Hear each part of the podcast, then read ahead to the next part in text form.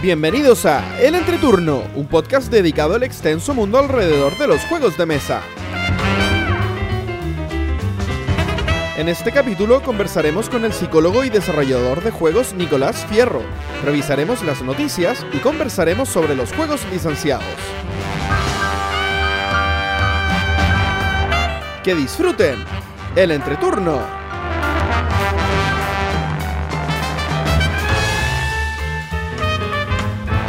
Hola, ¿qué tal amigos? Mi nombre es JP Gloria. Y yo soy Pancho. y estamos comenzando el decimocuarto capítulo de El Entreturno. Estamos grabando el domingo 21 de mayo, el capítulo que saldrá el martes 23 de mayo. ¿Cómo están chicos? Yo, yo estoy enojada. ¿Tú por qué estás enojada? Porque es 21 de mayo domingo, en vez de que fuera feriado el lunes. Oye, Ah. Hemos tenido no sé cuántos feriados y quieren Sí, más. Sí, siempre quiero más feriado. Eh, sí.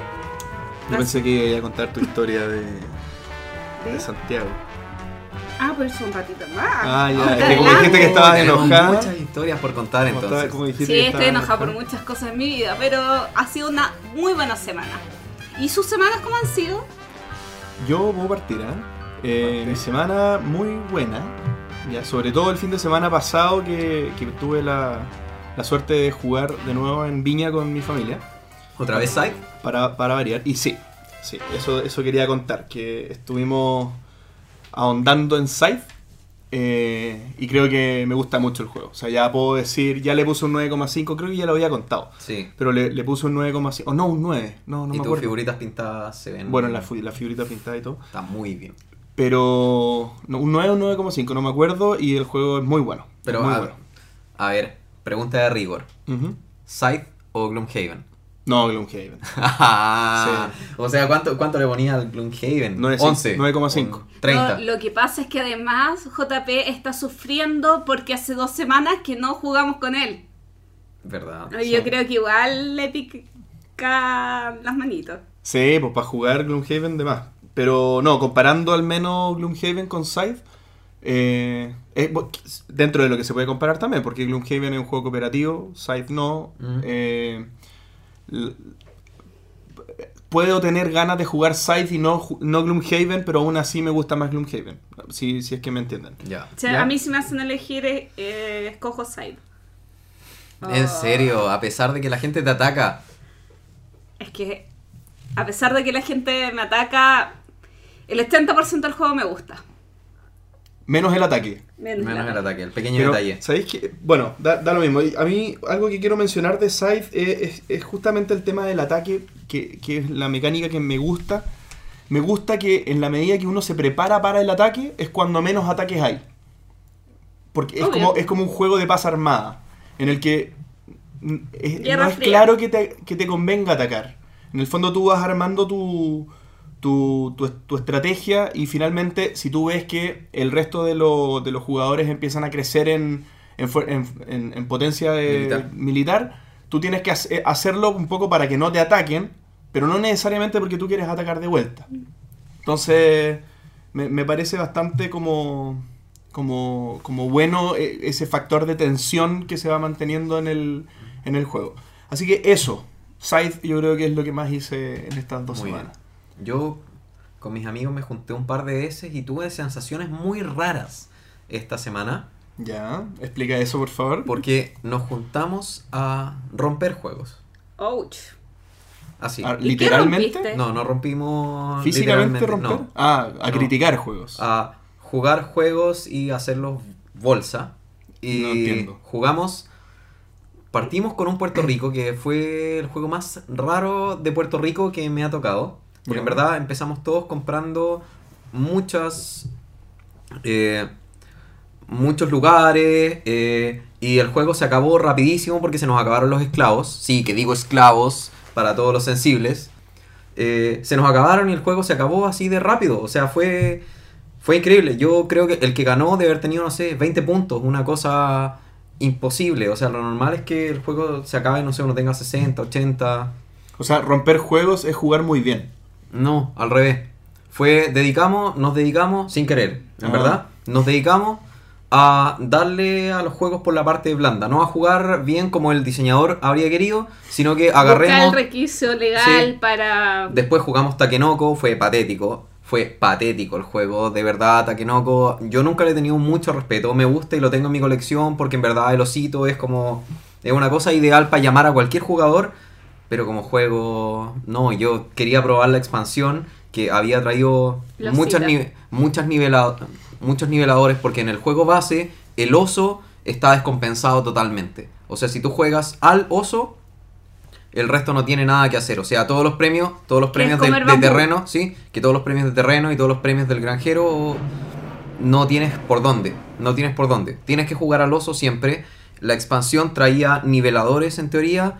Eh, el oso sigue estando absolutamente descompensado. El oso sigue siendo. Jugar al oso es. ¿Y pero es- lo jugaste con la expansión? Sí, lo jugué con la expansión. aún así Y está la roto el estrategia, la estrategia ganadora es siempre jugar al oso. El tema es que tenía algunas dudas porque yo dije, ya, ok, ¿qué problema habrá? A lo mejor uno puede tener solo eh, una misión de cada tipo, no sé qué. El manual es patético, de verdad. No, no recuerdo qué, qué edición es la que tengo. Eh, voy a tener que revisarlo. Pero el manual en verdad es patético. O sea, no te dice nada. No te dice nada. Cualquier duda que yo tenía, no había cómo solucionarla. Tuve que empezar a buscar en internet, que tampoco solucionaba mucho. Pero, uff, me llevé dos decepciones fuertes. Mira. Puerto Rico me sigue gustando mucho.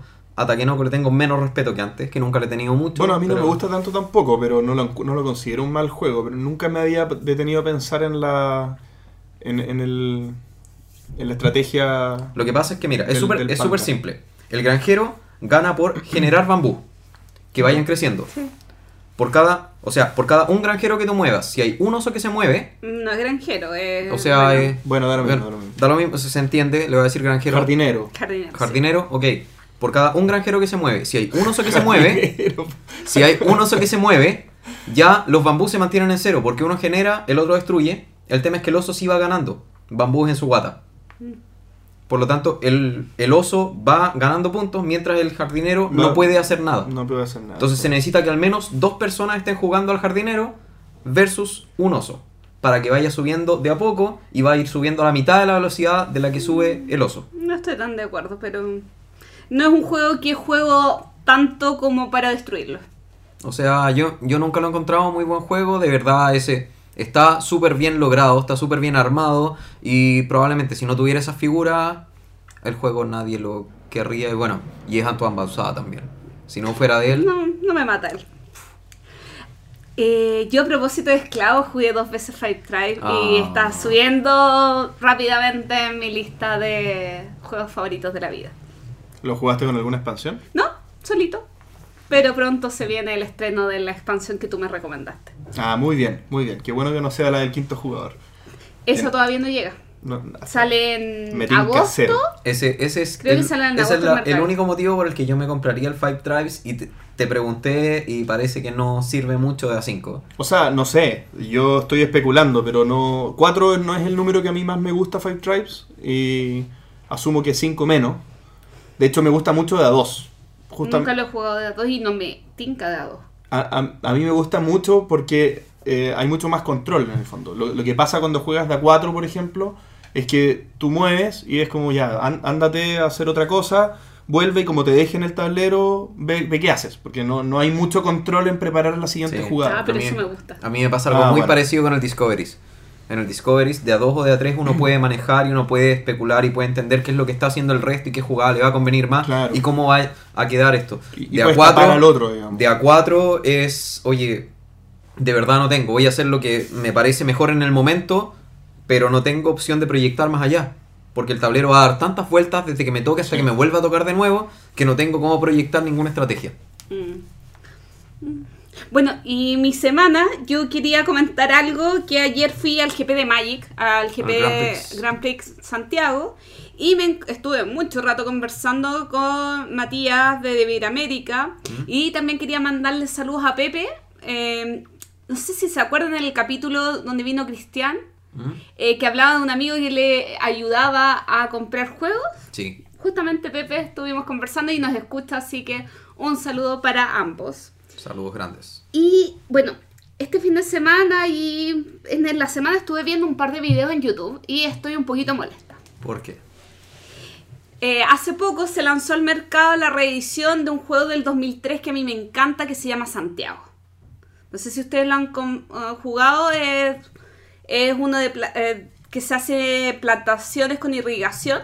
Lo fundamental es, es la irrigación del agua. Y en dos videos que he visto han dicho que es de Santiago de Chile. En serio.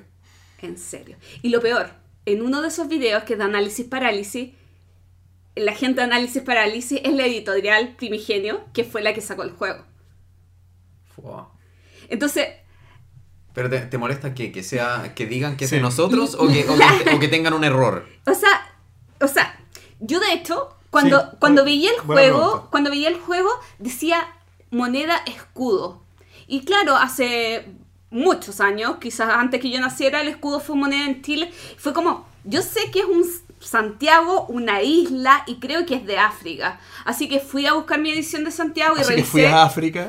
No, fui a revisar mi, mi, mi versión de Santiago y los billetes dicen Banco de Cabo Verde. Y las instrucciones dicen eh, Santiago, Isla de África. Entonces, en serio, quedé muy, muy impactada porque no Pero, sé. pero por eso, la pregunta de Pancho, ¿qué es lo que te molesta? ¿El error? Sí. ¿O que, o que sea con Chile? No, el error, o sea, es como. Porque yo soy tan poco temática que para que en un juego me acuerde de, la te- de parte de la temática o de la ambientación, es curioso. Y además, porque en Santiago de Chile no plantamos ni plátano ni coco. Entonces, raro. eh, es como eh, eh, entre risa el desconocimiento que hay de otro, de otro lugar del mundo eh, que me, me causó, pero lo que más me impactó es que la gente de la misma editorial que creó el juego haya dicho que era Santiago de Chile. Así que amigos españoles, les recomiendo absolutamente Santiago, un juego muy bueno, muy entretenido, pero no es Santiago de Chile. Y, eso me recordaba a que es un juego que hicieron de acá que no tiene nada que ver con Chile. Pero bueno, cosas que pasan por aquí. Y cambiando de tema, hablando sobre eh, los comentarios que recibimos de nuestro capítulo 13, eh, quería comentar muy poquito, pero eh, eh, mandarle saludos a José Enrique Deza, que nos dice que ahora ya no escucha música cuando va camino a su trabajo porque escucha el entreturno. Y en realidad es algo que mucha gente eh, está comenzando a hacer, no escuchar el entreturno, sino dejar un poquito de, sino dejar un poquito de lado la música y escuchar podcast cuando va en todo estos recorridos. Ah, lo Mucha mejor- gente a lo largo del mundo está empezando a escuchar el entreturno. Oye, no, no, mandaron de nuevo saludos de Kazajistán, así Muy bien, que... muy bien. Muy bien, nuestro país preferido. Oye, y, y lo que... Kazajistán de Chile, ¿cierto? Claro. eh, Mira, ¿sabes qué? David nos comentó en YouTube algo simpático eh, con respecto al odio de Pandemic Legacy que, que comentamos en el capítulo anterior. Ya. Y él decía eh, que a él le había dado algo cuando desbancó a... Eh, Twilight, Twilight Struggle. ¿Desbancó? Eh, cuando estaba es- número uno, Twilight Struggle. Ah, cuando lo... Ya, Claro. perdón. Y yo estaba pensando algo parecido en el concepto de cuando, para los Eurogamers, de cuando estaba Puerto Rico tanto tiempo como número uno. Y es el hecho de A mí que... me dolió eso. A mí no, porque Puerto Rico no es, no es un juego de mis favoritos, pero es el tema de que últimamente avanza tanto y hay una rotación tan grande en los top 10 de Game Geek. Top que- 100, dejémoslo en top 100. bueno, que, que en realidad como que ya nada es eterno y quizás ahí se da mayor... eh, Sí, el tema, el tema es que yo estoy súper de acuerdo con él. De verdad, eh, probablemente es un tema que recibió mucha basura por pasar a ser el número uno. Y ese es el tema. El que llama la atención, a lo mejor hay 10 iguales, 20 iguales, 20 parecidos. Pero el que logró ser número uno se llevó toda la basura. Así que yo creo que sí. Creo que eso es un factor súper relevante. Oye, y sobre el tema eh, que conversamos de la noticia del, de la semana pasada sobre el Global Game Jam, ¿Mm? Eh, nos escribió Emilio Estrada diciéndonos que él participó en uno y de hecho va a, man- eh, va, a par- eh, va a lanzar por Kickstarter ese juego entre junio y julio y nos mandó eh, la copia del juego eh, para Print and Play para que nosotros la probáramos alguno de estos días cuando tengamos un, un tiempecito. Pero igual él nos contó un poquito más de su experiencia eh, participando bajo presión en, e- en esta actividad. Lo cual encontré súper interesante, así que vamos a ver cómo, cómo funciona ese, ese tema. Sí. Que el primer juego que nos mandan para, para probar Nuestro antes de. Sí. Que- ¿Cuánto compromiso? ¿Cuánto compromiso? Eso en general, bueno, mucha gente nos mandó saludos y todo Luis, eso. ¿El comentario de Luis? eh, de Luis. Ah. Es que tu amigo Luis, que es del amigo Team Luis, JB. que es del Team JB y me odia. Oye, pero no, bueno. pero espérate, solamente para equilibrar, eh, saludos a, a... Ay, se me fue el nombre. Pero bueno, alguien que era de mi team, no importa. Yo creo que el 99% de, lo- de los auditores son de tu team. así Acabas que de, no hay, no hay perder, problema. acabas de perder a un miembro de tu team. No hay problema. Eh, bueno, eh, Luis nos comentó del capítulo 13, 12 y 13. Perdón, 11, 12 y 13. Sí. Como- no, es que el 13 lo comentó dos veces. Muy bien. No. Y sabes que lo que más quería destacar es algo del capítulo 12 de cuando hablamos de evangelizar. Nos comentaba que en su oficina eh, había ido con juegos y ya había involucrado a algunas compañías de trabajo. Sí, es buena técnica. Sí. Pero eh, hay, que, hay que esperar el momento preciso. Sí. Cuesta. Sí. Sí. Pero, o sea, se refiere a que lleva juegos y en la hora de almuerzo juega, Justamente, y que la, Sí. la hora del almuerzo se le hace muy corta para, Sí. para todo lo que quiere jugar. ¿cierto? Sí, no, es muy bueno eso. Sí. Bien, eh, pasemos entonces a la primera sección del programa, la entrevista. Comenzamos la entrevista en el entreturno y en esta oportunidad vamos a entrevistar a un psicólogo chileno de 35 años. Él fue miembro del staff desarrollador de nada menos que Mitos y Leyendas en la editorial Salo. También es diseñador del juego Humankind, eh, un juego de cartas coleccionable. Eh, me refiero entonces a Nicolás Fierro. Bienvenido, Nicolás. Muchas gracias por la invitación, chicos. Sí, no, gracias a ti por haber venido. Bueno, le- les comentamos que esta vez eh, Nicolás eh, está con nosotros físicamente, no como la, Física y espiritualmente. física y con una conexión espiritual muy importante, claro. Eh, no, pero, pero está con nosotros acá, así que muy agradecido por haber venido, Nicolás. Y para comenzar la entrevista, nosotros mencionamos la editorial Salo, que es la, el- la- la- la antigua editorial de mitos y leyendas. Cuéntanos, por favor, ¿qué es Salo? ¿Qué, qué, ¿Qué fue? Qué fue Salo, Para exactamente? todo el Y, contexto de los que no son chilenos. sí, ¿Y cuál fue tu trabajo ahí? ¿Cómo llegaste? A ver, Salo fue una editorial de varios años que se preocupó históricamente de eh, editar álbums de pegatinas, ¿sí? Eh, y los últimos 10 años se eh, metió en el, ju- en el tema de los juegos de estrategia, específicamente eh, desarrollando un juego que fue Mitos y Leyendas, que quizás muchos conozcan, ya que se vendió en toda Latinoamérica, incluso Estados Unidos, y, y- y un tiempo también en España. Y yo entré a trabajar ahí, al área de juegos de estrategia eh, de Salo, y llegué muy casualmente, la verdad.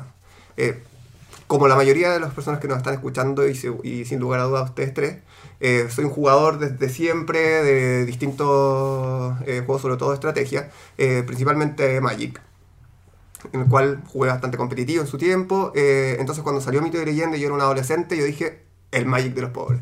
El Y no, de los y no- y no lo pesqué y, y lo odié. sí. Eh, y, y nada haría presagiar que años después terminaría trabajando y haciéndolo eh, junto a otras personas. Eh, y se dio, como te digo, absolutamente casual. ¿Por qué? Mi familia vivía en Temuco, yo estudiaba solo aquí en, eh, aquí en Santiago. Eh, me fui un- eh, no sé si la gente conociese Temuco, sabe- me entendería perfectamente por qué es que terminé jugando y Leyenda. ¿sí? Eh, fue porque estaba tan, tan, tan, tan aburrido que vi, mi hermana chica tenía un mazo que alguien se lo tiene que regalado alguna vez. Leí las reglas, lo aprendí a jugar más o menos rápido, fui a un mall, compré otro mazo para poder jugar eh, con mis hermanos y me di cuenta que eh, todo el patio de comida estaba lleno de niños jugando mito y leyenda. Una cosa que me impresionó porque tampoco soy muy asiduo a los malls, por lo tanto no, no sabía que era así. Y vi su popularidad. Cuento corto, en ese mes me puse a jugar eh, torneos hasta que gané todos los torneos de ese, de ese verano. Y la persona que atendía la tienda Pero- Salo pero- me invitó te- a participar. Pero te, te- te empezó a gustar el juego. Mira, la verdad es que eh, el juego es un juego entretenido, super light y, y bastante entretenido. Mi problema eh, de no haberlo jugado antes, sobre todo por los prejuicios que tiene eh, el tema de todo jugador de Magic, la verdad, que cree que cualquier otro juego eh, Es inferior. eh, es inferior y una copia de y bla, bla, bla.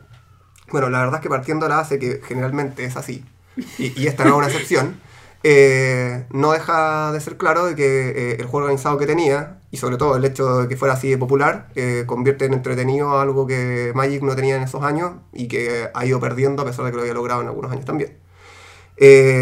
Cuento corto, en dos días yo me volví acá a Santiago, me dieron una tarjeta, me dijeron anda Salo y llega de mi parte. Y ahí comienza toda la historia. Partí escribiendo en la revista Cubil, que editaba juegos de estrategia de Salo también. Y así hasta que me invitaron a participar, diciéndoles también, ¿saben que esta carta parece que no funciona? ¿Saben que estos eh, combos van a matar el juego? Eh, y un día me dijeron, ¿sabes qué? ¿No te gustaría venir a hacerlo tú mismo? Eh, y así entré. El Y- sueño de un niño. O sea, Mira, no, no era un niño tampoco, tenía ¿Cuántos como años tenía 20, en esa época? 20, 21, una cosa así. No, pero igual, es un sueño que se da, se fijen en ti para poder trabajar en lo que te gusta. Sí, bueno, a ver, sin duda que sí. Sin duda que sobre todo cuando, cuando además es trabajo. Yo vivía eh, en una pensión... Tú estabas estudiando. Estudiando con cuatro pesos, ¿sí? Eh, y poder tener un trabajo part-time que me permitiera seguir estudiando eh, eh, en algo que me encantaba, evidentemente, eh, fue, eh, sin lugar a dudas, bueno, ¿sí? De todas maneras, cuando uno está del otro lado es como ser eh, la persona dentro eh, del furry, ¿sí? no, eh, no, tiene la misma magia, es como ser Mickey Mouse. Eh, todos los demás eh, se ríen ser. con él, pero cuando tú estás adentro, estás muerto de calor, eh, viendo toda la parte no glamurosa eh, de los juegos. Eh, por lo tanto, y, y- y después ya no se puede volver. Sí, no sé si me entendís, como que eh, Tú no es- el, puedes- el hechizo no, no, no vuelve Claro. a ocurrir nunca. Tú no puedes volver a tener ese mismo verano en Temuco, jugando, disfrutándolo. Ni, ni Ah, con mitos ni con, adentro. ni con ningún juego. O sea, por- justamente a- por, por el hecho de, de- de dedicarse al desarrollo, de, eh, de ver eso. Yo escuchaba eh, a Pancho en la, eh, en la introducción cuando él decía eh, destruimos un juego. Eh, ahora eh, ese afán crítico versus eh, eh, el afán de lúdico nada más, de entretenerse y, Sí, y y hacer las cosas Ver con ojos de niño. Exactamente. Eso ya no existe. Exactamente. Y, Perdiste y- la y- y inocencia. verdad, se pierde- y, un poco así, ¿sí? Mm. Eh, es un poco así, no, no estoy diciendo que sea algo malo, eh, eh, pero es así, me pasa con, con todos los juegos. Eh, trabajando en Salo también, eh, nos llegaban muchos demos de otros juegos porque Salo distribuía muchos juegos, incluido Magic, eh, en ese tiempo. Y nos llegaban muchos demos para ver eh, si los queríamos distribuir o no. Y me tocaba a mí justamente destruirlos, como decía eh, Pancho. Eh, y, y claro, ahí nosotros estamos viendo cosas como de cómo se va a vender esto. Que es algo que a uno no le interesa cuando lo compró. ¿sí? Sino que es cómo me entretiene esto. Y desafortunadamente entretenido y comercialmente viable no necesariamente son dos cosas que van de la mano. ¿Sí? Eh, por lo tanto, estar metiendo variables extra eh, a, la ecuación, que antes no me tocaba hacer, eh, hace que, no la- que uno no pueda dejar de hacerlo en el futuro con un montón de juegos nuevos que han salido y que me encanta obviamente jugar. Bien, oye, y específicamente tú, bueno, a ti te capturan porque estabas recomendando cambiar algunas mecánicas, porque iban a matar el juego, etcétera.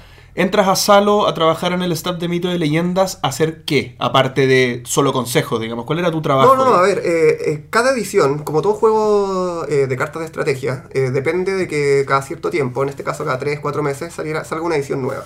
¿sí? Las ediciones de mito y leyenda están ambientadas cada una eh, en una mitología eh, o leyenda histórica distinta. Por lo tanto, no hay, eh, eh, no hay un hilo conductor común en el lore del, ju- del juego. Y lo que se lo daba era la mecánica. ¿Sí? El que pudiera jugar con las distintas eh, ediciones de forma conjunta. Yo entré a trabajar eh, eh, desarrollando las nuevas mecánicas y, e inventando la- Cartas. las cartas nuevas que iban a salir en cada una de las nuevas ediciones. Y así estuve como un año y medio, dos años. ¿Y qué pasó entonces? ¿Por qué terminó eso? A ver, ter- terminó no porque yo quisiera. eh, ¿Qué es lo que ocurrió? En Salo tuvieron la, eh, la idea, el proyecto de sacar un juego nuevo. ¿Sí? Eh, ellos venían editando Mito y Leyenda hace unos 5 años, o 4 o 5 años, eh, por lo tanto la gente, el público de Mito y Leyenda empezó a crecer eh, y a migrar. Entonces se, se dieron cuenta que migraban a juegos que eh, no, eran propios y evidentemente juegos más complejos. Eh, entonces tomaron la decisión comercial de desarrollar un juego eh, para captar a, a esa, claro, a esa posadolescencia o adolescencia tardía. En vez de venderles otros juegos licenciados. Primero, la idea era que ninguno de los que participamos ya en Salo eh, lo hiciéramos porque eh, no querían que nos eh, distrajésemos. Pero mm, obtuvieron varias pruebas con personas que presentaron eh, juegos antes y ninguna sirvió. Entonces yo les dije, ¿saben qué? Yo había desarrollado un juego mil veces más complejo que lo que eh, Humankind, que evidentemente es más complejo que, que Mitos también. Eh, y ya lo tenía eh, listo. Ah, algún día eh, lo sacaré en algún formato. Sí, está ahí como en cuadernos, me acuerdo, sí, AUCA. Para los que. las, las risas son para los que saben de qué estoy hablando. No, no vamos a dar la lata a explicar lo que significa, pero es una marca de cuadernos muy antigua en Chile. Eh, bueno, y el tema eh, es que me dijeron, bueno, ok, eh, lo puedes hacer tú, pero queremos que te retires del staff de mitos para que eh, te dediques 100% a esto. Y así tuve que tomar la decisión de hacerlo, pero yo podría haberlo hecho eh, de forma paralela. Solo para contextualizar, para los que no tienen idea de qué es mitos y leyendas y de qué estamos hablando, imaginémonos un Magic, voy a asumir que ya saben jugar Magic o que entienden más o menos. Mitos y leyendas es un Magic que en vez de tener cinco colores tiene un solo color, que son los oros. Las moneditas. Son los oros y con eso uno invoca, uno tiene personajes que tienen un coste único en oros y que tienen fuerza que representa la- el ataque y la defensa. Básicamente es eso. Es un mito, o sea, es un Magic eh, que está reducido a su expresión más simple y más básica. Humankind, por otro lado, es un juego que, bueno, Nico, tú nos puedes contar porque tú partiste absolutamente desde la mecánica y tú lo presentaste con muchos formatos de temática diferente, ¿o no?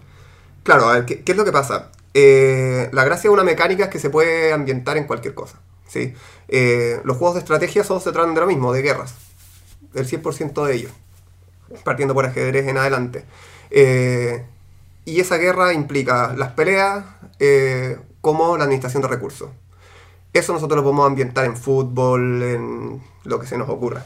Eh, entonces, originalmente todavía no sabían eh, cuál era el lore que le iban a poner había una idea eh, que fue la que al final tomó fuerza y le da toda la ambientación a Humankind desde esos años hasta, hasta ahora. Pero, el, como les digo, el mismo juego que yo había hecho antes, lo que hice fue simplificar un poco eso. Yo tenía nueve tipos de cartas, después lo bajamos a siete, ahora son cinco. Eh, Humankind ahora son cinco. Humankind son, son cinco tipos de cartas. Eh, Pero tipos de cartas, no como colores. No, no, como tipo colores de cartas. hechizo, criatura. Ah, tecnología, eso. Lo- los cinco tipos, eh, te los cuento, JP. Eh, son los personajes, ¿sí? Pero todo parte por los santuarios. eh, que a diferencia de, eh, de otros juegos, eh, es una carta que es un permanente que eh, no se juega, que está siempre eh, en juego. Para y- los que conocieron Raudil, puede ser como el personaje base que arma tu mazo. Como el héroe del Señor de los Anillos LSG. Como era el Señor de los Anillos. A ver, hay, hay varios. A mí me tocó, ¿sí? Eh, yo ya había visto eh, este juego, como les digo antes, que era una volada mía con todo el lore hecho por mí, se llamaba Religare, que tenía que ver con las religiones y cómo los humanos nos relacionamos con los dioses. Eh, una volada propia. Pero cuando me tocó hacer este juego, yo dije, voy a tener que aprender a jugar todo el resto de los juegos de estrategia que existen, los que vendía Salo, los que no vendía Salo, mm, para no copiar sin querer. Fíjese lo que estoy diciendo. Sí. Para no copiar por casualidad, no copiar, eh, eh, eh, no calcar un juego, ¿no es cierto? No eh, hacerlo como es otro, eh, sin la conciencia por lo menos de que lo estoy haciendo. Eh, hablamos aquí eh, en off que Qué, qué buena aclaración eso. Porque, porque pasa que, a ver, mira, todos los juegos y haber, haber estado metido eh, en la parte comercial de los juegos eh, hace que yo conozca un montón de cosas, en el sentido eh, estricto que me refiero. Eh, cualquier juego de cartas, todos los que ustedes conocen, ¿sí? Eh, que se venden en Estados Unidos, le paga un royalty eh, a Magic. A Magic. Sí, todos, Todos. todos, el 100%. Eh, algunos lo pelearon, otros no lo pelearon, otros se fueron pero eh, eh, por jurisprudencia, que quiere decir esto, que ya antes alguien lo hizo, ahora todos llegan y lo pagan nomás, no, no entran en juicio. Eh, ¿Por qué lo estoy diciendo? Porque, y, y así todos los que conocemos, y yo estoy seguro que ustedes conocen muchos eh, juegos de cartas, eh, todos sabemos que Magic no fue el primero. ¿sí? Eh, pero fue el primero... eh, Ni eh, siquiera era el que el autor quería. En, en ningún caso, pero fue el primero, eh, fue la primera gran empresa eh, que inscribió todo Peque- esto. fue una eh, pequeña empresa, pero claro. fue la primera empresa que lo hizo porque básicamente los derechos de Magic son horribles. Son el derecho de Magic es básicamente cualquier carta que tenga números y textos y se pueda girar o mover para hacer alguna cosa, me tienes que pagar un royalty. Exactamente. Eso es. Exactamente. Ah, Entonces, yo, yo pensaba que era distinto. No, es no, es así. Porque una- no, me, no me acuerdo una vez vi una discusión de, de que no se le puede llamar tap, ponte tú en inglés, porque tap es reservado. No, pero esos son marcas, ¿sí? Sí. Esos son marcas. Es como Eh, el hay diferencia, hay pero diferencia girar la carta paga royalty. Sí. Moverla, Moverla. no girarla, moverla. Eh, No te creo, no que la carta tenga idea, números, textos y se mueva para hacer alguna cosa, ya es ya estás obligado a pagar la Magic. Digo, el, mejor ejemplo, y quizás eh, eh, me, me salgo un poco del core de, eh, de este programa, pero el mejor ejemplo eh, es Candy Crush. ¿Sí? Ya. King, que de Candy Crush, Sí. Eh, ellos son dueños del juntar dos piezas o más y hacerlas desaparecer. Wow. ¿Sí? Cuando todos sabemos que Candy Crush es una copia de Bejeweled.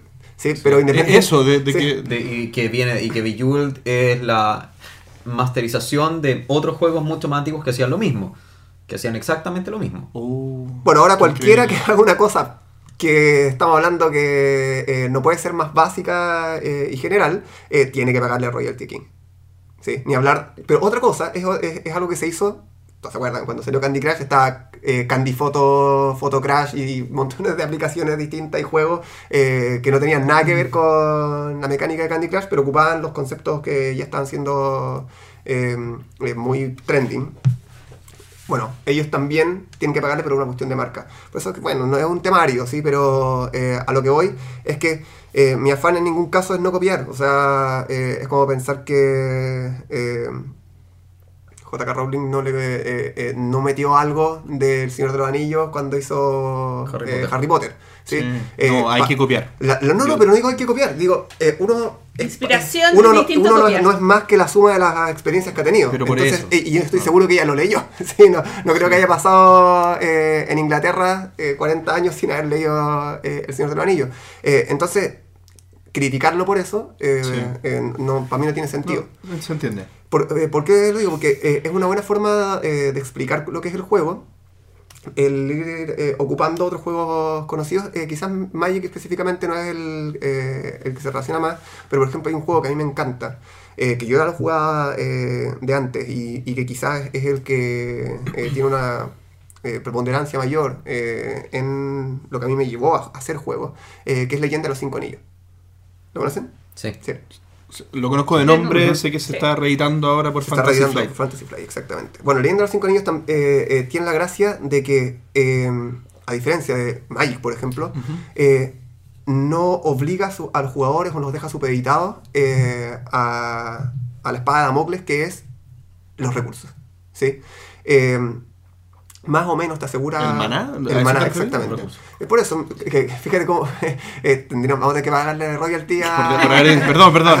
Vamos a poner un pitito ahí No, por le eso. estamos, usa- le estamos haciendo por- publicidad. Por decir maná. Pero, pero ¿qué, qué es lo que pasa? Sí, eh, eh, eh, es así. Yo no Oye. tengo problemas con que maná es recurso. Anotemos un tema de la semana. Esto no, no lo tenemos como tema de la semana, ¿cierto? No. No. ¿No? Pucha. ¿Qué? El- Es que está, yo hablaría todo el rato de esto, me ¿Los encantó el tema. Sí, está muy bueno. No, espérate, espérate, que hay más, hay más polémica en la historia de Nico después. O sea, no en la historia de Nico, pero en la historia de Salo. Ah, Bueno, ahí Nico nos presentáis un abogado de juego. Oye, Bueno, lo- lo- lo tengo. disculpe, ya, excelente. Lo y, tengo. y yo tengo una abogado experta en em, propiedad intelectual. Ah, En pro- en- ok, pero asociado a este tema, Jugona. ya, buenísimo. No, Ya, bueno, volvamos, propiedad, volvamos. propiedad intelectual ahí de vuelta. eh, sí, pero eso, eso es un tema muy es local porque tema- la propiedad intelectual funciona acá de una manera, en otro país de otra. Sí, Entonces, pero- ese, ese- Bueno. ese es el problema. Pero sigamos con la historia. Bueno, me preguntaban lo, eh, eh, lo que era Humankind. Humankind se trata de eh, cuatro facciones. Y eso, pues, si tú lo quieres haciendo el parangón con Magic, vendrían siendo cuatro colores distintos. Ok. Cuatro facciones de desviantes. Desviantes son. Básicamente eh, mutantes. Mutantes, sí, humanos que tuvieron mutación genética y por lo tanto son el nuevo estadio de la evolución de la humanidad. En Ah, un mundo en, un, año mu- en, en un mundo en- aquí. paralelo Aquí, ahora, hoy ¿ya? día, Exactamente. sí. Hoy día. Es una realidad paralela. No, no paralela. No, No, paralela. viven ¿no? en la realidad actual. Exactamente, Ah, donde la explicación de todos los conflictos eh, Mundiales. eh, mundiales al fin y al cabo está dada por esta eh, guerra enmascarada, ¿sí? velada, eh, donde lo único que están de acuerdo estas cuatro facciones, y cuando digo facciones son distintas formas de pensar, políticas. ¿sí? Ok. Ah, o sea, son. Sí, Se, es ve- como- se ven como humanos es como si fueran los reptilianos, pero son desviantes. Claro, pero Ok. a, a diferencia de esa te- teoría de reptilianos que son eh, eh, extraterrestres que vienen a la Tierra y que por ser extraterrestres tienen habilidades superiores al resto de los humanos, acá es simplemente por una cuestión genética y que... Paso nuevo a la eh, evolución. Exactamente. Y esa evolución extra que nosotros nos separó de los monos, y hago comillas con las manos cuando lo digo, eh, a ellos nos separa de nosotros, en términos de que han desarrollado eh, habilidades, una o más, eh, superiores a las de los humanos na- eh, naturales. Eh, y estas cuatro facciones son formas distintas de pensar de cómo tendría que eh, eh, liderarse este futuro eh, de la humanidad. Y para esto está la corporación, que piensa en que todo tiene que ser en base al orden, eh, y que el resto de los humanos tienen que ser eh, empleados al fin y al cabo y miembros de... de- ¿Te puedo hacer una acotación ahí? Todo lo que queráis. esto lo he conversado harto con José Luis Flores, que fue, a ver, Nicolás fue el que hizo la mecánica del juego. Sin embargo, además de la mecánica, tal como él dice, que se pudo ambientar, tú, me acuerdo que tú me contaste que, de hecho, cuando presentaste el juego lo presentaste con la mecánica como de Pixar, con la mecánica de, o sea, con la temática de Naruto, con la temática de, como con tres o cinco o diez temáticas diferentes. Y finalmente salió a relucir esta que era la que más les llamaba la atención y para esto contrataron a un guionista o alguien que iba a forjar la historia de cómo iba a ser el mundo de los desviantes. Para esto José Luis Flores, que es un escritor chileno, los que no lo conozcan, bueno, búsquenlo, en verdad no les voy a empezar a, a hablar de él. Sin embargo, él se basó en una estrategia que él dijo, perfecto, son cuatro facciones, vamos a hacerlas todas antagónicas y se basó en dos preceptos que son básicos y son de la esencia del ser humano. Uno es la luz y el otro la oscuridad y el otro es el control y la anarquía. Y él mezcló esto, entonces tienes el luz control, oscuridad control, luz anarquía, oscuridad anarquía. Y de esos de esas combinaciones nacen estas cuatro facciones. Entonces, de la que Nico estaba hablando al principio, que es la corporación, son la oscuridad y control. Que ellos en el fondo quieren manejar son básicamente políticos. Ellos manejan la mayoría de los Oye, recursos. pero y- era, era una acotación y explicaste lo que estaba explicando Nicolás. Me parece genial, me parece genial. Así mientras tanto yo tomé agua.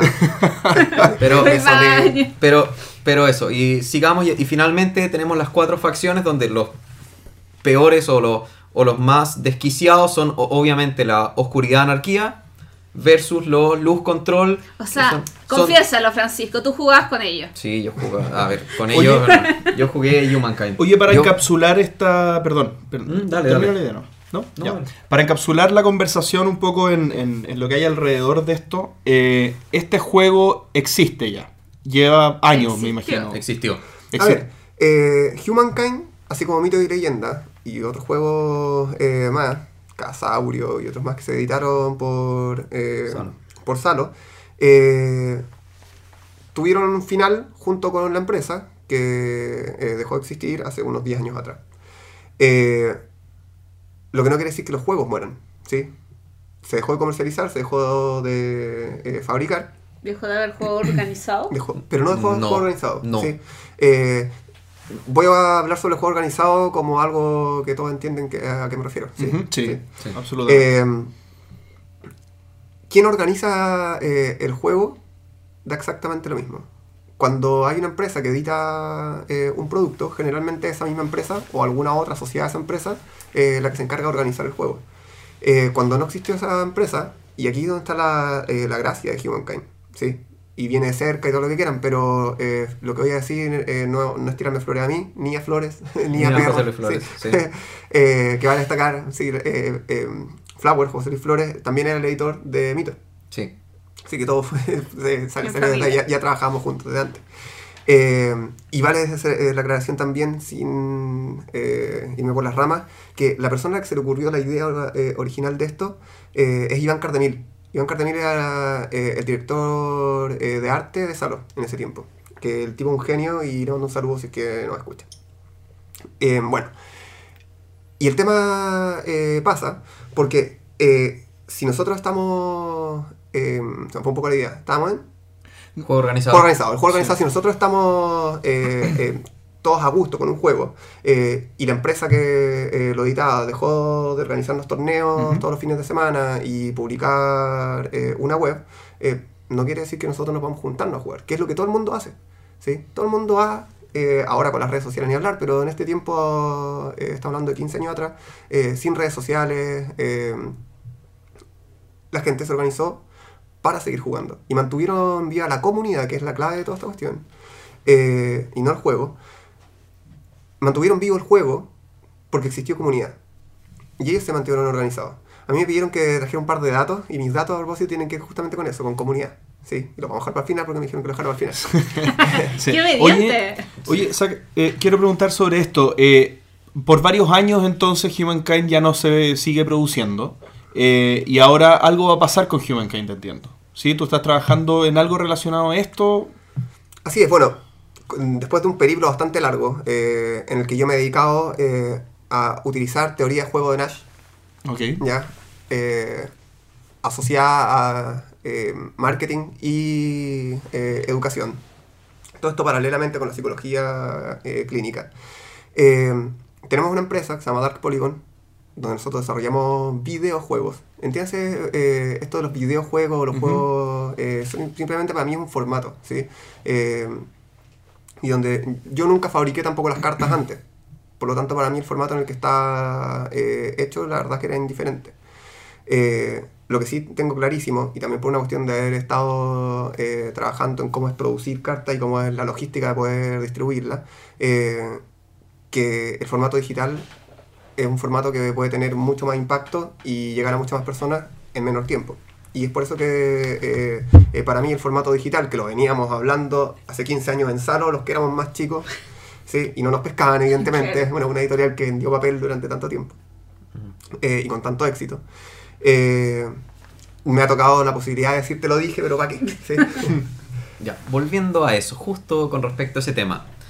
Eh, porque muchos saben que Salo murió y fue de una forma súper abrupta y fue de una forma súper extraña. Porque eh, si bien vendía álbumes con laminitas o con pegatinas durante mucho tiempo, en eso de la nada sacó un producto que se llamó Mitos y Leyendas, que empezó a crecer, a crecer, a crecer. eh, empezó a crecer más, empezó a sacar más juegos de cartas coleccionables. eh, y de la nada de repente desapareció, siendo que en teoría tenía el mejor producto que nunca antes había hecho. Eso fue por un tema de manejo de comunidad y quería que nos ahondaras un poco con respecto a qué errores crees que se cometieron y qué, qué fue lo que finalmente gatilló este tema. Es complicado el tema. Yo, Mira, no, no, no es nada complicado, es algo que me ha tocado eh, hablar off the record muchas veces. Eh, se explica súper fácil, la verdad. Es que eh, Mito y Leyendas nació no como eh, el proyecto de hacer un juego, como si nació Humankind. ¿Ya? Claro. Por eso es que yo no quiero decir si, si Humankind es mejor que Mitos y todo eso. Nacieron, eh, eh, tienen nacimientos y concepciones, génesis absolutamente distintas. Eh, Mito y Leyendas era un, un juego que hicieron para poder eh, darle un valor agregado a un álbum Sí, salió con una... de mitos y leyendas. ¿sí? Eh, Y prendió. y prendió casualmente. Entonces, ¿qué es lo que pasa? Las personas que estaban a cargo de tomar las decisiones importantes eh, seguían vendiendo imágenes, Laminitas. ¿sí? seguían vendiendo laminitas y pensaban que eh, el juego se vendía porque tenía ilustraciones bonitas. Eh, y así fue hasta que ya no hubo más salo. Eso explica en parte, bueno, tú lo puedes decir, que después de la primera edición de Humankind nació la edición 1.1 de Humankind, Ah, bueno, que así fue. básicamente, o sea, estos tipos dijeron, ¿sabes qué? Esto está aprendiendo este juego, pero en vez de hacer una edición nueva, ¿por qué vamos a gastar recursos? ¿Por qué vamos a gastar dinero? ¿Por qué vamos a gastar tiempo en generar cartas nuevas, en armar toda una edición diferente? ¿Sabes qué? Armemos la versión 1.1, que va a ser lo mismo, pero con dibujos más grandes. Y eso fue la edición 1.1 de Humankind. Claro, que, a ver, insisto, cada vez que alguien eh, esté vendiendo, por mucho que eh, lo haga de forma exitosa, algo que no conoce, eh, va a terminar encontrándose con problemas que eh, si no es capaz de resolver sin conocer, eh, y, tam- y si tampoco tiene el interés de conocer lo que está haciendo, evidentemente está destinado al fracaso. Es que creo que principalmente eso, porque ¿cuánto lleva Mito y Leyenda? ¿Cinco años funcionando? Cuando nació Humankind deben haber sido unos tres. Unos tres o cuatro, sí. O sea, si en esos cuatro años, tres, cuatro años, no se dieron el tiempo de conocer el negocio a profundidad. Y que era el de negocio que ver- le estaba dando el Claro, de porcentaje ver, grande cómo, de ingresos. de ver cómo funciona y proyectarlo, eh, cavaron su propia tumba. Bueno, en su momento cuando a mí me dejaron de, eh, a cargo del desarrollo eh, del juego, más allá de haberlo inventado en, en- en un, en principio, eh, yo les puse la condición de que toda la empresa tenía que capacitarse para poder venderlo. Y esto implicaba a la gente que atendía público como a las gerencias. ¿Qué es lo que pasa? Que cuando una persona gana mucha plata, eh, eh, no cree que necesite eh, capacitarse en nada, porque, bueno, aquí en Chile me metí un poco de política, pero... Ya eh, está la fórmula, digamos, ¿para Claro, qué porque cambiarla? la gente estudia para ganar plata. Entonces, si ya estoy ganando plata, ¿para qué hay que estudiar? Sí, es como retroceder. Eh, o darle la espalda al camino que tenéis que recorrer. Eh, y eso ocurre. Bueno, en así, así mueren las empresas, como dice Pancho. Tal cual, por eso es que, por eso es que eh, eh, se explica incluso, porque Pancho lo proponía como cómo una empresa que factura tanta plata quiebra. Y se explica justamente por eso. Claro.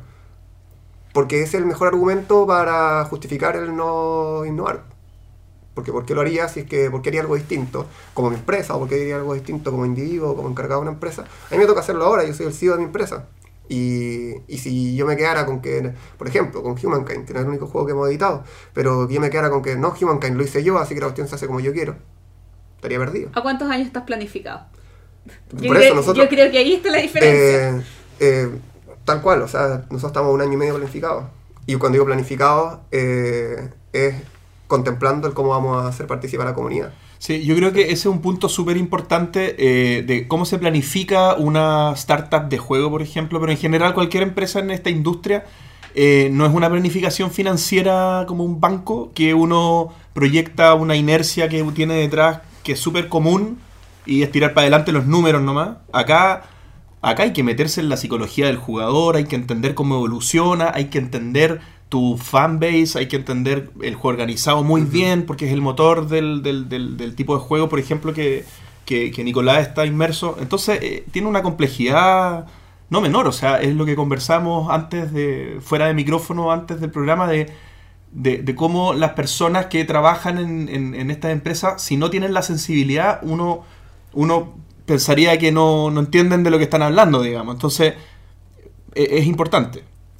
Sí, o sea, en ese sentido yo encuentro que, a ver, Salo si hizo una buena jugada fue porque a mi parecer existieron dos, si no tres mitos y leyendas, tres etapas importantes. Ah, tres. Ok. La primera fue cuando se creó el juego, que empezó a nacer, empezó, armó su génesis, empezó naturalmente, tal como dice Nico, fue un tema orgánico que empezó a crecer, le empezaron a llegar personas, empezaron a... y estos tipos dijeron, bueno, esto está generando dinero, tiremos una segunda edición, tiramos una tercera, empecemos a armar torneos, que es lo que se hace afuera, no sé qué. Y eso armó toda la primera era, que es lo que llamaban ellos, que fueron unas 5 o 6 ediciones. Dijeron, ¿sabes qué? Pero al final estas cartas están súper desbalanceadas, están súper desenfocadas para lo que les decía antes, por ejemplo, no era raro toparse con cartas de costo 1 o costo 0 que tenían fuerza 7 u 8 en un nivel comparativo al de Magic. O sea, imagínense, no sé, una carta que pide un bosque y que sea una 7-7 o 8-8 es, es desbalanceado ¿cómo- pero cómo- totalmente ¿Por qué les pasa eso? porque querían, porque se metieron en un juego eh, que probablemente Nico pueda hablar mil años más de esto que yo, pero finalmente tú lo que quieres es agarrar nuevos jugadores. El nuevo jugador que va a ser se va a comprar las últimas cartas y si las últimas cartas Son más son mejores, anteriores. son mejores que las anteriores, obvio que van a ganar, por lo tanto tú potencias la edición que está ahora, dejando de lado todo lo que está atrás. Pero esa fue la primera era. Después de eso ellos cortaron esto y generaron una segunda era que para mí fue la era en que más brilló mitos y leyendas. Yo ahí ya había dejado jugar, pero fue cuando ellos lograron hacer lo que yo encontré brillante, que fue el convenio con colegios. Armaron un interescolar de mitos y leyendas, armaron eh, un nacional de mitos y leyendas, y en ese momento fue cuando tú no podías mirar al suelo sin ver a niños jugando mitos y leyendas en todos lados, en cualquier parte. Tú ibas caminando por la calle. y- Yo en el 2005 estaba haciendo la práctica profesional y en la fundación donde estaba habían cajas de mitos y leyendas. No me pregunten cómo llegaron ahí. Era un- una institución de educación ambiental, tenía cajas de mitos y leyendas. Oye, yo quiero retomar un poco la conversación hacia Humankind y el presente de Humankind. Eh, cuando. Dime. Ah, ya, que justo, justo iba a hablar de. Sorry. Eh, pero estaba. Pero quería, quería llegar a tocar el tema de cómo. de cómo murió y cómo fue el manejo al momento de morir, porque yo creo que es interesante saber esa historia.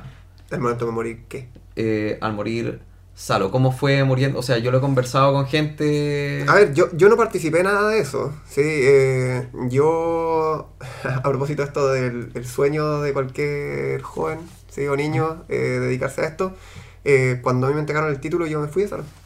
Sí, porque si... ¿Ese qué año fue? El, 2006, soy pésimo para los años, 2005. pero... 2005-2006, ¿ah? Claro, si es que 2005, sacaste la 2006. carrera bien. Ah. 2005, 2005, 2005. Entonces, Sí, estas sí. son conversaciones off the record que yo he tenido con jugadores que, que tal vez, o sea, que a mí me dicen un poco de. Por eso, yo, yo, no, yo no estaba en Salo cuando, eh, cuando quebró. Yo, durante un tiempo después, quedé trabajando outsourcing en Salo y después ya no más. eh, Sí. porque si, si yo me quedaba ahí en Salo, que realmente era el sueño del pibe, nunca iba a ser psicólogo. Eso tiene que ver con eso. Lo que no quiere decir que yo no sea consciente de que que son las cosas que pasaron con Salo, pero es un poco lo que te digo. O sea, podemos, realmente habría que hacer un programa para eso. Eh, y, y tampoco es un tema que, que me llame tanto la atención. eh, yo de eso saqué toda la experiencia eh, de lo que hay que hacer Y de lo que no hay que hacer. y de lo que no hay que hacer. Eh, Bien. Bien, eh, decía que quisiera ir a la, a la- a la parte más, más actual de Humankind. La primera edición, o, o cuando salió el juego hace varios años atrás, era un juego físico, entiendo. Era un juego de cartas tipo Magic, tipo eh, mitos y leyendas. Hoy día está siguiendo el mismo formato, es, es- es un formato 100% digital. ¿Cómo estás planificando la salida de lo, de lo que viene ahora? A ver, durante todos estos años que eh, la comunidad ha mantenido el juego vivo, como les decía, eh, han existido muchas intenciones de eh, querer sacarlo eh, a la luz, revivirlo eh, como ahora. Eh, y todas esas eh, opciones eran en formato físico. Yo participé en alguna en algún momento, sobre todo al principio, eh, cuando O sea, sal- hubo cuando- intentos de, de Sí, reeditarlo hace años atrás, dice. Yo de hecho armé una edición o Sí. un color, que era el que, que era el color que yo manejaba. Y fue net 100% en base a jugadores, o sea, fue un juego que en verdad generó Ah. tanto, generó tanto porque, bueno, no lo tocamos antes, pero Mythos, o sea, Humankind era un juego súper integral porque no era solamente el juego de cartas coleccionables. Ujú. Tenía un juego de rol, estaba basado en un foro, las decisiones que se tomaban en el foro repercutían en cómo iba cambiando el juego y, o sea, logísticamente era un juego, o sea, en términos de comunidad era un juego absolutamente bien manejado, que es una cosa que no tienen otros juegos. Por eso yo la primera cosa que hice cuando quedé a cargo del juego fue mandar a hacer un software, ¿sí? estamos hablando de hace hartos años atrás, 15 años atrás, fue mandar a hacer un software que corriera torneos y eso se puso descargable eh, de forma gratuita en la página web para que cualquier persona en su casa pudiera correr un torneo eh, con sus amigos y generaba un TXT y ese TXT me lo mandaban a mí por correo electrónico y yo lo subía y eso eh, afectaba en cómo iba la carrera de qué facción era oficial. ¿sí? Eh, y los puntos que ganó cada persona estaban asociados a su root, el- la forma en la que nos identificamos acá en Chile, ¿no es cierto? Eh, y esa persona estaba en un ranking nacional y mundial, porque Humankind también se vendió en varios países de Latinoamérica, simple y llanamente por participar de la comunidad. Eh, y, eso, y esa comunidad, insisto, es lo que eh, hace que hoy día nosotros saquemos el juego JP, que es tu pregunta específica, eh, en un formato digital. ¿sí? Eh, 100% digital. 100% digital, sí. Eh, para, para mí, yo, yo sé que esto es un tema para muchos, ¿sí? El tema si es digital, si no es digital, que hay personas que, eh, eh, que, que hacen yo una juego, yo juego Hearthstone, así que no, Bueno, no soy Hearthstone- quien para criticarlo. No, digamos. no, no, pero es que no, ni, ni siquiera digo como algo bueno o malo, sino que como haciendo una diferenciación en términos del formato, ¿sí? Eh, para mí es nada más que eso, es eh, eh, el formato en el que nosotros decidimos Mm. eh, salir al mercado. Pero por ejemplo, te hago la pregunta. Yo como jugador de Hearthstone, eh, ¿hay mecánicas que funcionan solamente en el mundo digital? Por ejemplo, eh, Temas aleatorios. Eh, claro, tema de aleatorio. Por ejemplo, tengo cinco criaturas enfrente y juego una carta que le pega 3 de daño a X, eh, una criatura aleatoria del enemigo. Hacer- se puede hacer en físico, pero es, es- es- es- es complicado, Feo. es complejo. No, no es tan- O sea, es un dado, pero es, es, feo, feo, Es feo. Es feo. Es feo y lento. Sí. Es feo y lento. O, o de repente eh, crea una carta de, de- de la facción del enemigo, aleatoria. Eh, es una carta que tú no tienes físicamente y, me- y yo la puedo robar. Bueno, todo lo que tú estás diciendo eh, son las gracias del formato digital. Y voy a partir por la gracia eh, principal, que es que eh, no existe hacer trampa. ¿Sí? Y, ah, y, y no existe jugar mal. Tampoco. No existe, ah, hace tres turnos atrás nos equivocamos, así que ¿qué hacemos? Seguimos con esa equivocación, Claro. nos volvemos tres turnos atrás y todo eso. No existe. ¿Sí? ¿Por qué? Porque hay un juez que es el software, ¿no es cierto? Eh, que está dedicándose de forma continua eh, a que primero que todo cada jugador, en este caso juega eh, dos jugadores nada más, eh, que cada jugador esté tranquilo de que lo que el otro está haciendo es legal, pero además que eh, las cosas que se hacen sean las que el juego permite hacer. No hay dobles interpretaciones de las habilidades ni nada de eso. A propósito, o sea, contrario a lo que estábamos conversando ahora en realidad, eh, quería hacer una pregunta que hizo Luis Rojas y que tiene que ver eh, con los TCG chilenos y la calidad de impresión, o sea, todo lo que vino antes de esta era digital y, y te pregunta eh, si crees que en algún momento estos tipos de juegos chilenos llegará a tener la calidad de cartas de impresión como Magic o Pokémon. A ver. Eh, O que los costos son muy altos en ese A ver, los costos son todos altos, ¿sí? Eh, y, y cualquier persona que nos está escuchando, eh, me imagino que si escuchó los 13 capítulos anteriores, ya, se, ya sabe más o menos dónde está Chile ubicado geográficamente. Eh, y eso es al final. Yo creo, que lo, yo creo ¿sí? que lo saben de antes, pero Por eso te digo. Bueno, no, no solo porque. por- eh, eh, No eh, también, necesariamente. también asumo que antes, pero. Pero, Pero está el de eh, Kazajistán que podía no saber dónde Claro. estamos. No, no, eh, Tenemos un auditor de Kazajistán. Y saludos para él. Daniel. Saludos, saludos, Daniel. Ah, pensé que iba a tener un nombre un poco más No, complejo. sí, es- pero es súper común en Kazajistán. El, el hecho- típico kazajistanés que tú conoces se llama Daniel. Daniel. Bueno, eh, ¿no es Soto también el apellido? Claro, es mi primo, es mi primo. Daniel Soto. Yo soy Soto, por si acaso. Eh, es que pasa que si no tenemos una cosa- muchas cosas en común con Kazajistán. Eh, no, pero bueno, a lo que voy es que eh, hacer cosas desde acá, desde Chile, ¿sí? Eh, de buena calidad, es súper caro. Porque llevar lo que sea que nosotros hayamos hecho de buena calidad aquí en Chile a cualquier otra parte del mundo, solamente que llegue, incluido nosotros mismos como personas, es muy caro. ¿sí? Eh, lo que no quiere decir que entonces no se puedan hacer cosas de calidad. Salo imprimía sus cartas en la misma eh, imprenta que Magic. ¿sí? Cuando se tiene la plata lo puedes hacer y la calidad es perfecta. Y no quiere decir que tiene que ser así porque no hayan otras opciones. Existen otras opciones, pero siempre eh, si tú quieres algo de calidad es más caro. Nosotros hacemos esto eh, en digital, el 100% de las cosas las hacemos con eh, gente contratada. Eh, no estamos trabajando en la cochera nuestra, eh, de nuestra casa o cada uno desde la suya, eh, o ad honorem eh, esperando eh, ganar plata en algún momento y repartirla. Eh, ¿Y por qué lo estoy diciendo? Porque si fuese así, quizás sería la excusa de por qué el producto no es bueno, ¿sí? O por qué vamos a bajar la calidad del producto. Eh, pero no es así, y nosotros nos conseguimos la plata, nosotros eh, pagamos imposiciones, nosotros tenemos personas que eh, tienen años de experiencia en cada cosa de la que hacen, eh, tenemos un equipo de, de guionistas, tenemos un equipo de artistas, tenemos un equipo de programadores, con experiencia en desarrollo de juegos, todos son gamers, gamers entiéndase en el más amplio eh, Sentido de la palabra. sentido de la palabra, no solamente digital. Eh, jugamos todos los días el, el jueves, nos quedamos jugando eh, el juego de tablero Tronos. de Juego de Tronos. Eh, gané, a propósito. sí. O sea, ¿Con qué- con qué tenías, mucho, tenías mucho Eh, sueño el viernes en la mañana, ¿cierto? Sí, con Veration. Eh, juego con Veration, lo, lo rifamos. Jugué con Veration de A4, que a propósito que hablaban también de, de a cuánto se juega este juego de A4 es como es mejor, encuentro yo. Eh, se gana con 7 castillos, gané con 8. No sé cómo se hace, no, eh, sí, no, eh, pero bueno, a lo que voy es que eh, sí se pueden hacer cosas de calidad. ¿ya? Eh, lo malo es que hay muchas personas que se ponen a hacer las cosas justificando no hacerlas eh, de buena calidad. Justificándola en su Mm. falta de recursos, justificándola eh, en que si es que, si es que yo tuviera esto, si es que yo tuviera lo otro, podría ser algo de calidad. Yo le, los llamo a algo. Eh, no hagan cosas que no son de calidad. Así de sencillo.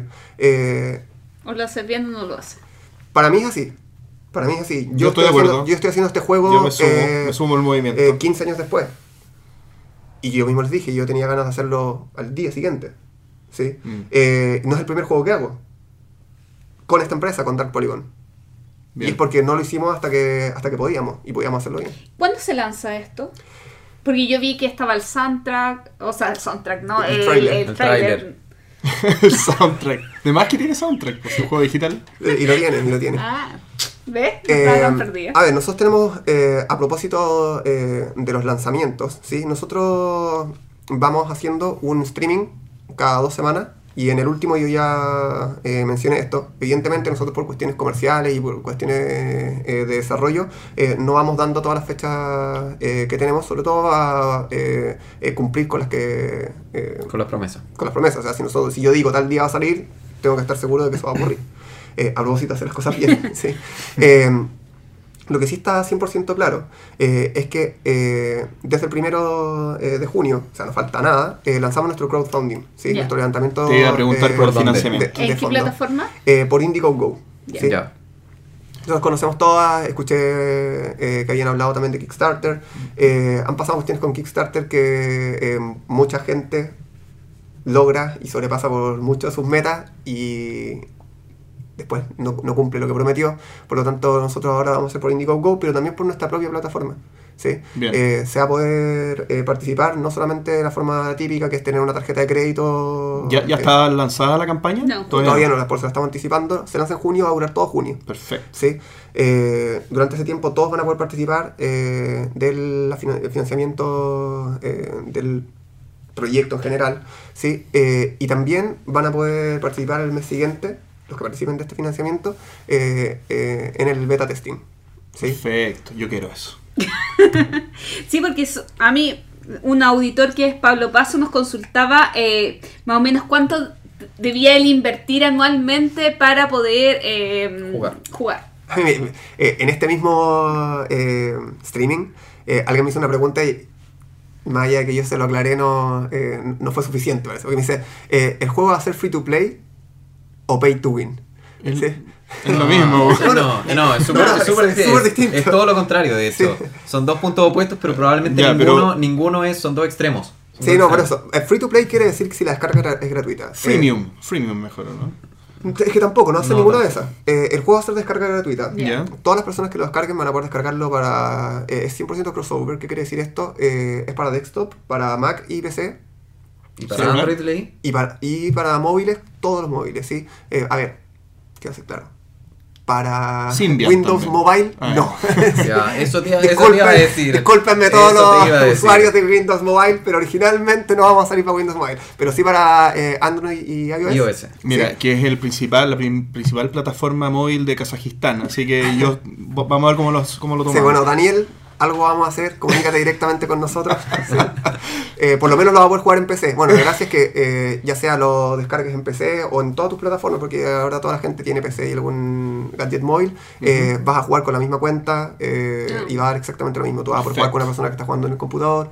eh, por eso digo, eh, gran parte del desarrollo eh, tiene que ver justamente con cómo nosotros sostenemos el juego organizado. Porque lo que nosotros vamos eh, a vender es un juego de cartas y se van a comprar a través de una tienda virtual. Eh, a, esa tienda virtual tú vas a poder cargar eh, créditos con multi, incluso por depósitos bancarios. ¿sí? Nosotros mismos creamos nuestro propio e-wallet para poder administrar todo eso. Justamente para qué? Para no dejar a nadie eh, fuera, porque si es que existiera eh, algún minus que tuviera el formato digital, justamente tiene que ver con ese, con que a veces se circunscribe eh, a personas que solamente manejan tarjeta de crédito, entendiendo que evidentemente esto es un producto que requiere que sus usuarios lo paguen para que se sostengan el tiempo. Pero tú vas a poder descargar gratuito, vas a poder eh, participar del tutorial. eh, haciendo el tutorial eh, vas a recibir un mazo de cartas y un pack de boosters o sobres, ¿sí? eso es lo mismo eh, en inglés y castellano. Eh, y con eso vas a poder tener un mazo con el que vas a poder jugar. Van a haber torneos gratuitos, ¿sí? van a haber ligas todo el tiempo, que eh, es lo que, lo que ha estado pasando durante estos 10 años también. Pancho. Ah, ya. Yo justo te iba a preguntar con respecto a eso, con respecto al juego organizado, porque es absolutamente distinto armar un juego organizado de un juego físico en el que tú te tienes que preocupar de que la gente llegue a, a la tienda y juegue y en el fondo estando todos ahí, oye, yo tengo un mazo, yo me compro un sobre, no sé qué, tú también, listo, nos ponemos a conversar y, y se da la interacción inmediata versus un juego online en el que yo me tengo que meter y, oye, ¿estás tú conectado? Porque asumo que no hay inteligencia artificial ahí, va a ser jugador versus jugador. No va a haber Eh, modo historia, si es a lo que te refieres. Entonces, entonces, pero en el fondo yo no puedo jugar yo solo. Si yo quiero jugar, voy a tener que jugar contra algún otro jugador de alguna otra parte del mundo que esté conectado en el mismo momento y jugando contra mí. Eh, Ujú. En el fondo, ¿cómo se maneja ese tipo de juego organizado y cómo están los incentivos ahí para mantenerme al tanto? Porque es complicado. Cuando ya gasté la plata, cuando ya tengo las cartas, oye, ok, me tiemblan las manos, quiero ir. Cuando lo tengo en el teléfono, pucha, tengo muchos juegos en el teléfono. Bueno, en el formato eh, digital eso es, a- es una oportunidad, ¿no es cierto? Eh, y un desafío. Eh, la oportunidad de que estamos en el bolsillo de cada una de las personas del mundo, potencialmente. ¿sí? Potencialmente. Eh, pero el desafío es, tal como tú dijiste, que jueguen nuestro juego y no cualquier otra de todas las aplicaciones que tienen descargadas en ese juego. Eh, bueno, ahí es donde que el juego sea bueno es una clave, ¿sí? Pero y, quizás solo hasta ahí. Eh, así que después lo van a seguir eh, comprando también si tienen eh, la posibilidad de jugarlo y de forma entretenida. Y eso depende del resto de los jugadores. Por lo tanto que nosotros dependemos de eh, generar comunidad. Pero no solamente eso, sino que el eh, continuo desarrollo del juego también depende de lo que esta comunidad entregue por producto. ¿Qué quiere decir eso? Que la relación de jugadores va a ir generando eh, el feedback que nosotros necesitamos para ir eh, desarrollando el lore. Eh, todos los torneos van a tener un por qué se juega. Todas las ligas van a tener un por qué se está jugando y algo que se está jugando O sea, finalmente va a seguir repercutiendo en la historia del juego y en el futuro. Siempre. A ver, tú lo, tú lo mencionaste. La gracia de Humankind era que su juego organizado contemplaba el arte y contemplaba el lore. Es a lo que yo más me dediqué en su momento y a lo que más me dedico ahora. Eh, del 100% eh, del código, el 90% es justamente plataformas que permiten, y es una sola, plataforma que permiten eh, dar soporte a que múltiples personas estén jugando de forma continua y a la vez. ¿Sí? Eh, para esto van a haber eh, niveles por jugador, va a haber un emparejamiento eh, justo, si se quiere, va a haber campeones, van a haber personas que por ganar eventos se van a convertir en personajes dentro del juego y ser personajes dentro del juego será una carta para la siguiente edición y así sucesivamente.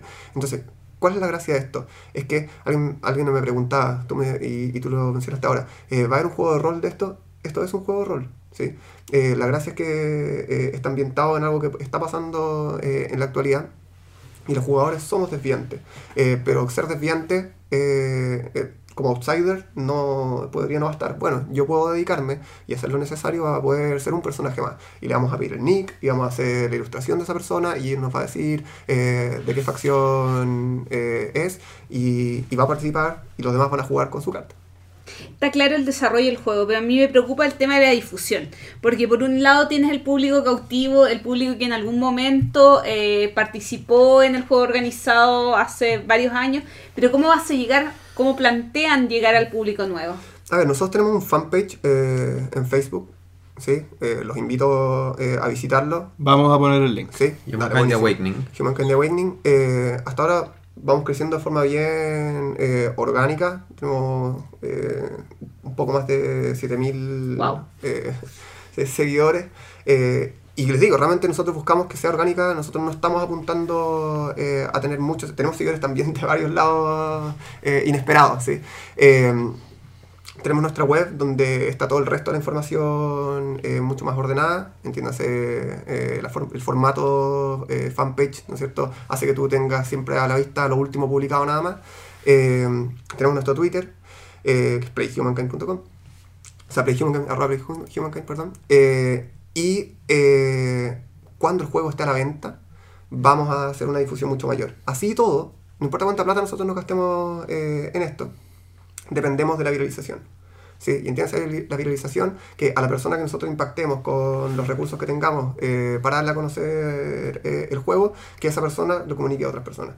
Eh, alguien mencionaba eh, que llevaba juegos a su trabajo y se los enseñaba a jugar. Bueno, nosotros aprendemos que esto pasa así. ¿sí? Si no ocurre, nosotros lo hicimos mal. Eh, entonces tú me decías, está claro lo del desarrollo. El desarrollo es la clave para que se difunda. Eh, yo podría meterle un montón de plata, pero si el juego no es bueno, nadie lo va a recomendar. ¿sí? Y nosotros no esperamos de que cada uno de nuestros usuarios sea un usuario que conseguimos a través de dinero. Ya, uff. Tengo muchas preguntas que hacerte, pero probablemente la mayoría están enfocadas más al tema de ser fan. Así que como estamos cortos de tiempo, te voy a hacer una nomás que yo creo que es la más crítica y creo que fue lo que más le pegó a Humankind en su momento. Y es justo a lo que apuntaba Gloria antes, que es el tema de la viralización.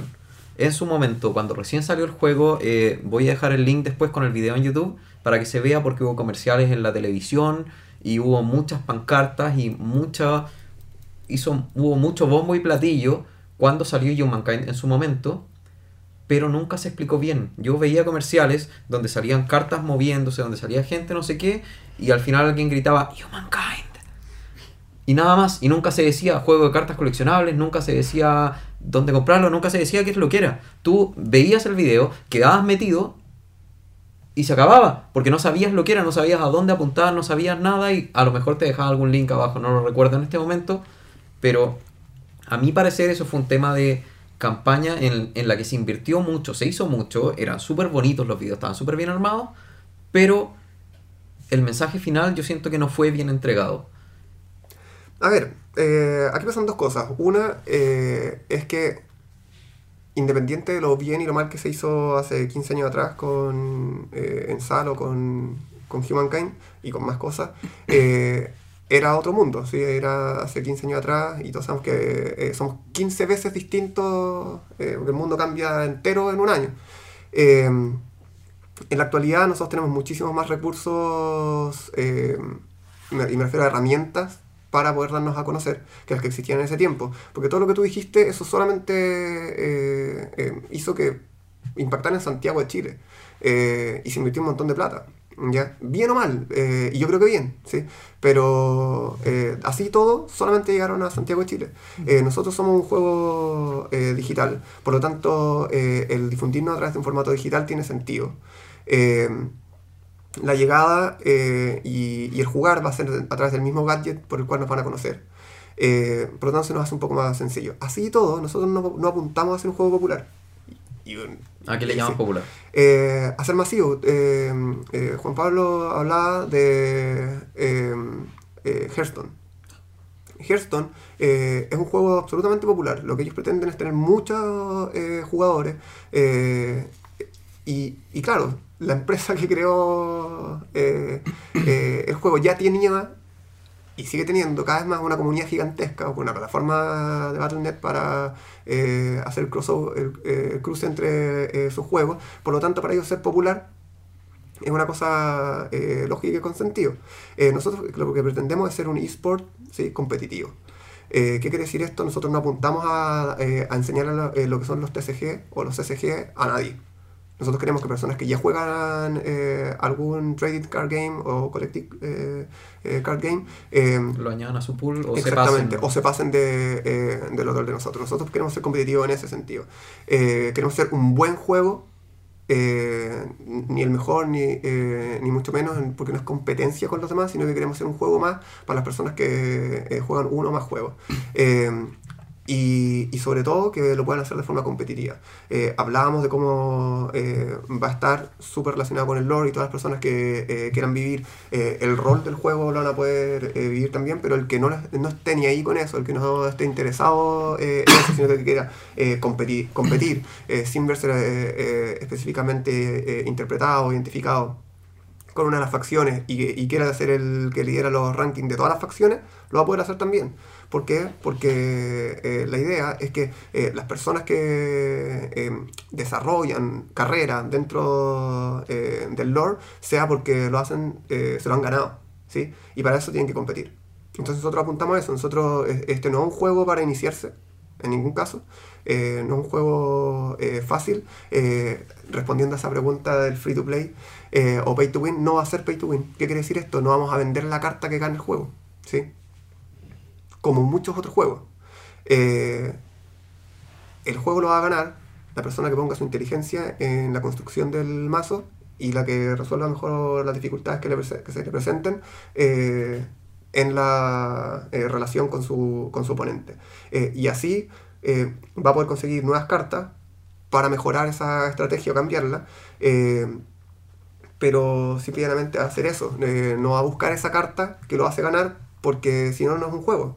Sino, es lo mismo que yo sí conocí por experiencia propia que termina matando cualquier producto. Sí, cualquier producto. Sobre todo si tu producto es un juego.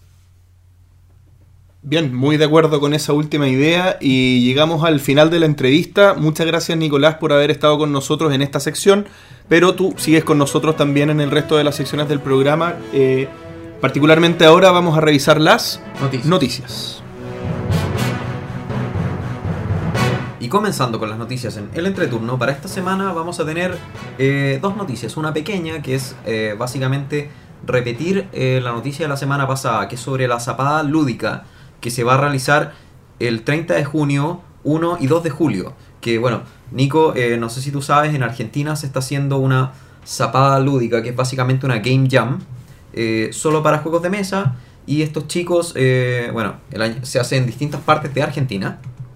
Y la gracia es que estos chicos se comunicaron con todas las editoriales o las más importantes de ese país. Y finalmente el objetivo y todos los juegos que resultan se entregan a estas editoriales. Y la gracia que tiene esto es que además, o sea, además de estarlo repitiendo este año, es que están en contacto con, o sea, lo quieren ampliar a distintas partes de Latinoamérica. La semana pasada les dijimos que estaban en contacto con México, ahora además están en contacto con Costa Rica, Guatemala, Colombia, Ecuador, Perú, Paraguay y Uruguay. ¿Y Chile? Y Chile asumo, asumo que también. Estamos, Ah, estamos muy cerca.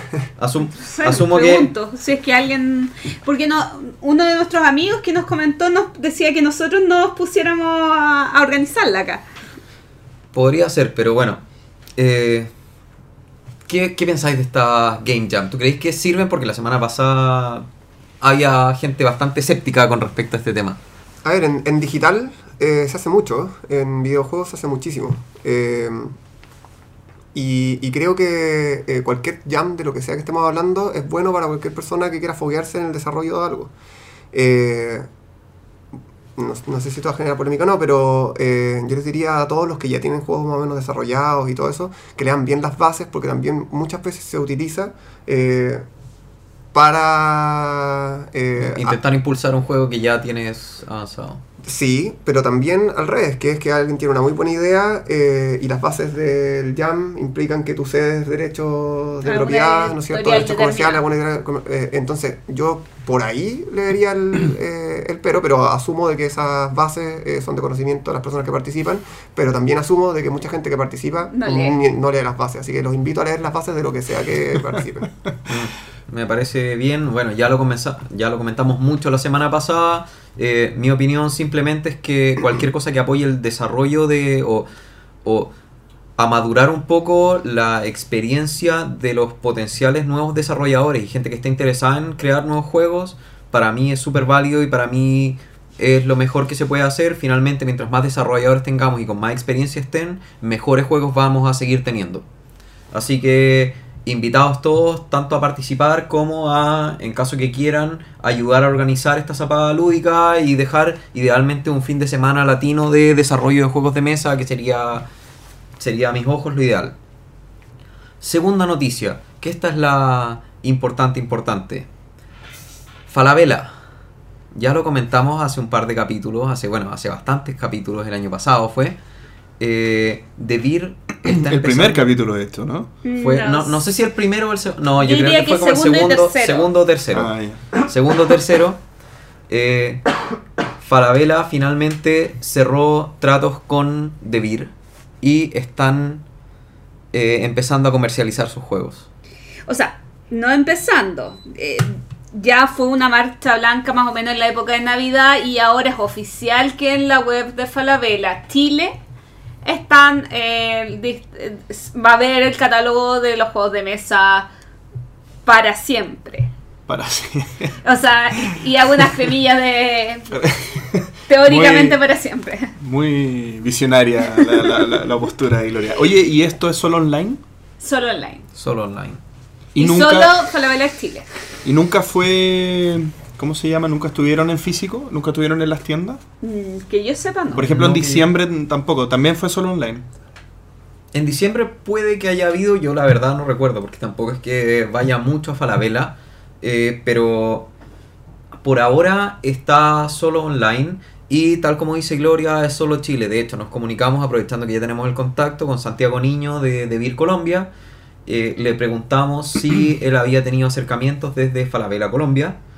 Y me ha dicho que no aún, sin embargo, están esperando en caso que ha- haya contacto, que sería lo más probable. O sea, lo comentamos antes, esto es mercado de prueba. Si ya están tomando esta decisión y ya lo están oficializando de esta manera, es muy posible que los otros países de Latinoamérica que cuentan con Falabella y que además cuentan con Devir, bueno, idealmente los que no, ojalá también lo tengan, pero que esta empiece a ser una política de empresa y sería sería No sé qué, qué, qué tan, qué tan efectivo puede hacer esto. Es o, sea, un- o sea, porque lo una pienso... de masificación nomás.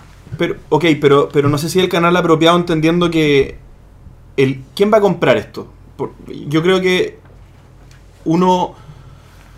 Una, una persona que no ha jugado nunca un juego de mesa no va a online no va a llegar de casualidad a comprarse un juego de mesa más, más pro. ¿Bien? Más, Yo, sí. yo creo que no, no es posible que eso pase. Pero si yo pongo, eh, por ejemplo, yo, yo voy con mi hijo a la sección. de- yo no tengo hijo, por si acaso.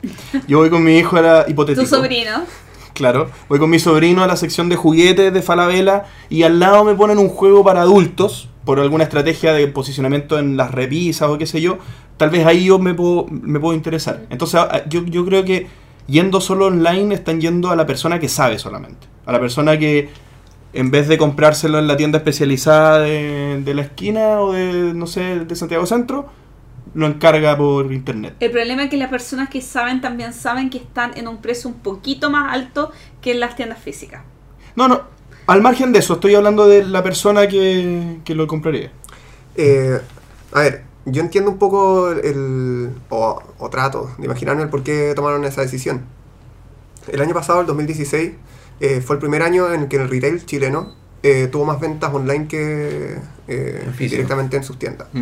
Entendamos además de que el costo que tienen por tener tiendas debe ser, no sé, varios millones por ciento más caro que vender online.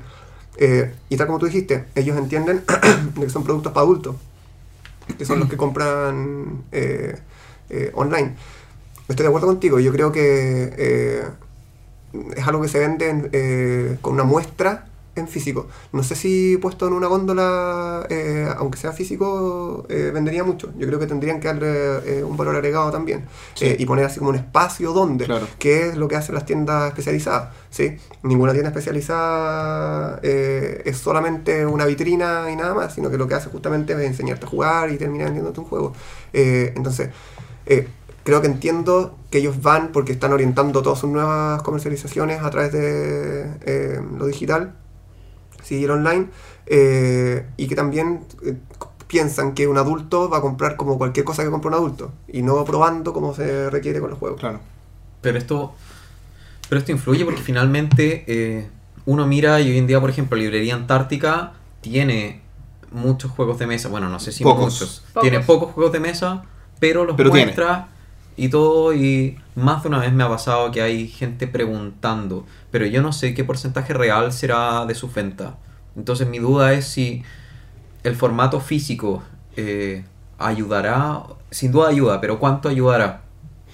No sé, no sé cuánta diferencia habrá Sí. entre las ventas solo No, reales y reales más físicas. Está bien, no, pero O sea, yo creo que es un, eh, tiene mucho de importante lo, de lo que dice Nicolás. O sea, en el fondo, ¿cu- Disminuye ¿cuánto mucho sus está, costos. cuánto está? No, claro, pero en el caso de la librería, por Ah, ejemplo, tiene el espacio físico. Entonces solamente eh, poner ponerlo adicionalmente. Pero la pregunta es, ¿pongo juegos de mesa o pongo artículos de librería? ¿Por qué no artículos de librería? ¿Por qué, por qué sinergiza más con los libros el juego de mesa que los artículos de librería, por ejemplo?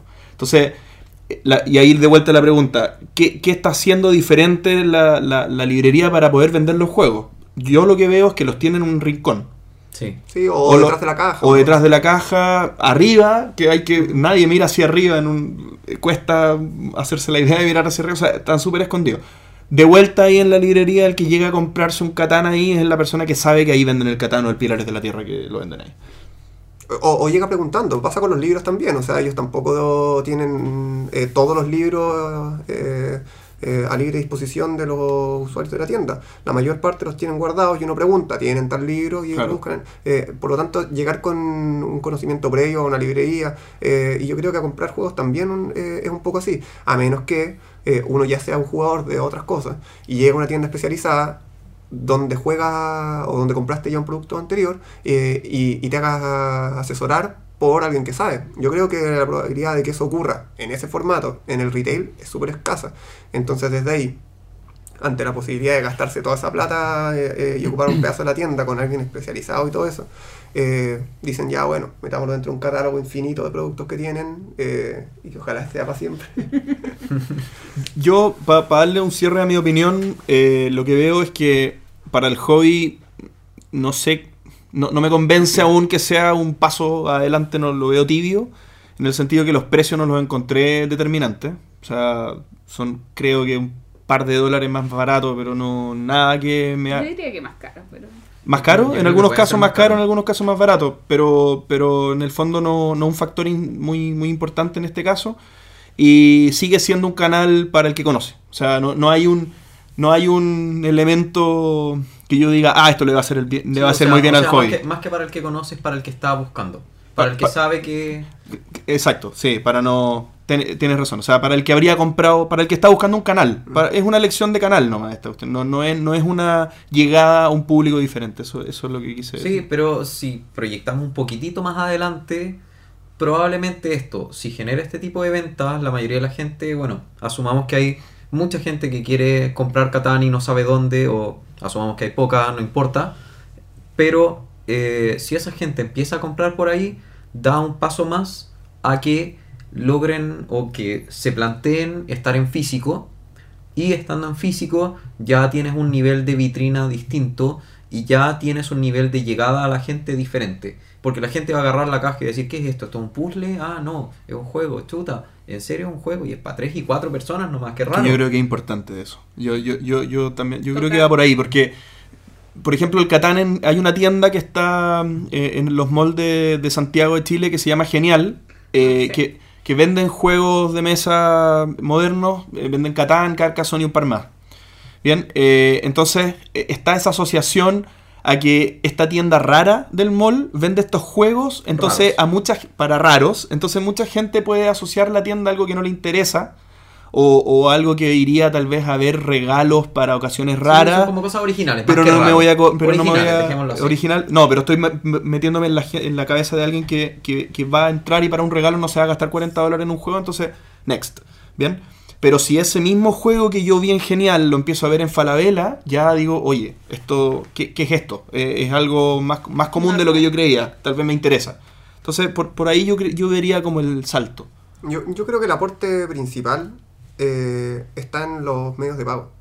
Sí, eh, el retail, Falabella en específico, eh, sí, eh, le permite pagar con cuotas, eh, con tarjeta de la tienda y ese tipo de cosas, eh, asociado a otros productos también. y yo creo que por ahí puede estar la, la diferencia. Yo no creo que vaya a llegar a, muchos usuarios nuevos. ¿sí? Tampoco creo que, que este mundo en el que nosotros nos movemos sea una cosa que, que pueda crecer muchísimo, muchísimo más. eh, como eh, los útiles escolares, por ejemplo. ¿sí?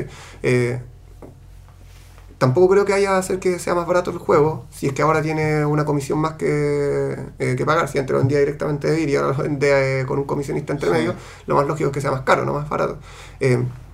Pero lo que hizo que las ventas online crecieran durante el año no es que se vende más online todo el tiempo, sino que tiene esta cuestión del eh. Cyber Monday, Black Friday y todo eso. eh, más allá de que si realmente se hace o no descuentos, pero podrían entrar en un Black Friday o un Cyber Monday.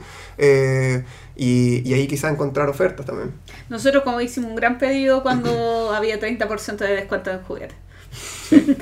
Pero sí, o sea, volviendo a lo que tú dices, yo sí creo que efectivamente es un cambio, así como para discutirte un poco, eh, que sí es un cambio porque para mí hay una diferencia grande entre, que lo hablábamos un par de capítulos antes, entre tú decir, a, un, a alguien que no conoce nada, que no entiende nada de juegos, decir, oye, eh, yo juego un juego de mesa modernos, que son como raros, que no los conoces, co- y decir Catán es distinto decir, bueno, nunca lo he escuchado en mi vida, a que te digan, ah, sí lo he visto, he visto esa caja, ah, eso era, es un juego de mesa, ah, es eso.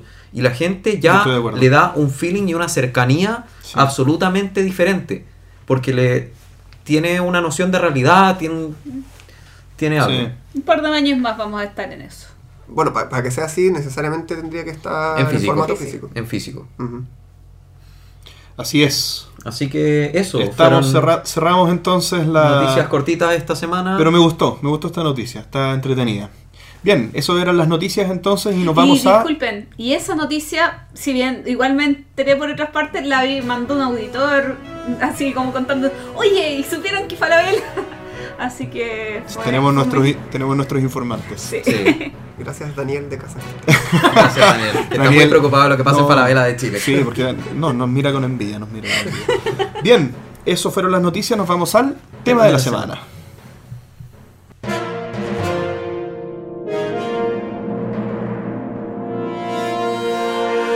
El tema de la semana es los juegos licenciados. Los juegos licenciados, que aquí ya tenemos la primera polémica de a qué le llamamos juegos licenciados. Según mi interpretación, son todos los juegos que están basados en marcas ya conocidas y las cuales usan eso para como impulso, ya sea el juego de los Simpsons, el juego de Juego de Tronos o el juego de cualquier marca. Ah, eso es, pues no es eso. Es que para mí un juego licenciado es, por ejemplo, yo tengo un juego, te vendo la licencia a ti para que tú lo reedites cambiando la- las imágenes o en otro idioma. No, eso no es un juego Yo te vendo la licencia. Sí, pero Eh. se, se refiere a IP, se refiere a, License. ¿En español? a intele- a propiedad intelectual. Por eso. Ahí Yo creo, porque en el fondo tú te refieres, por ejemplo, que ahora Pero Catán está- lo edita otra compañía. Sí, pero- le pero vende se- la licencia. Pero se, pe- claro, pero se compra. Eh, En, en este caso yo, yo si hago un juego de Star Wars, yo no soy Lucasfilms, yo, ni Disney. Yo compro el derecho a producir juegos de mesa de pero Star Wars. Al derecho a la marca, pero no dis- eh, derecho al sistema. Pero da lo mismo, Ya. ya Pancho definió que vamos a entender en este capítulo como juegos licenciados, juegos eh, que utilizan un eh, una propiedad intelectual. Eh, Sí, relacionado con eh, las imágenes y conceptos. Que la verdad los dos son juegos licenciados. Lo que pasa es que ¿qué es lo que se está licenciando? Claro. Si se licencia el juego, que es la mecánica, para ponerle después cualquier ropa, o si lo que se est- está haciendo es a un juego comprar una licencia para ponerle esa ropa. Sí, Claro. eh, por lo tanto, eh, es la decisión eh, lo más importante. Ya, Sí, bueno, pero como resumen, hoy se entendió, se entendió lo que vamos a conversar y estamos llegando a un, te- a un punto en que estamos teniendo siempre problemas con los nombres del tema de la No, no, no, semana. pero es que es importante porque incluso yo te diría que está, está en- asociado a los juegos de mesa, está menos regulado el tema de la licencia de la mecánica. Lo que, lo que tú, tú Lo muy bien lo dijiste. ¿A qué le pongo la ropa y la ropa? La ropa, 100% licenciable y te podéis meter en un, en un problema si es que no, no lo respetas. Pero las mecánicas, eh, Las mecánicas no Thunderstone hizo Dominion con, e- con, con orcos y no pagó un peso. Es que las mecánicas no son licenciables lo para mismo. todos los que tengan dudas y creo que lo hemos conversado. Sí, lo, conversamos. Por eso te digo, o sea, en el fondo yo podría hacer tomar el Catán y, pon- y poner que otra Sí. ponerle otra temática Catón. y no tengo que pagar Vamos nada. a jugar a Catón, la Catón. de Catón. Claro. Ya, pero vamos a hablar de Star Wars entonces.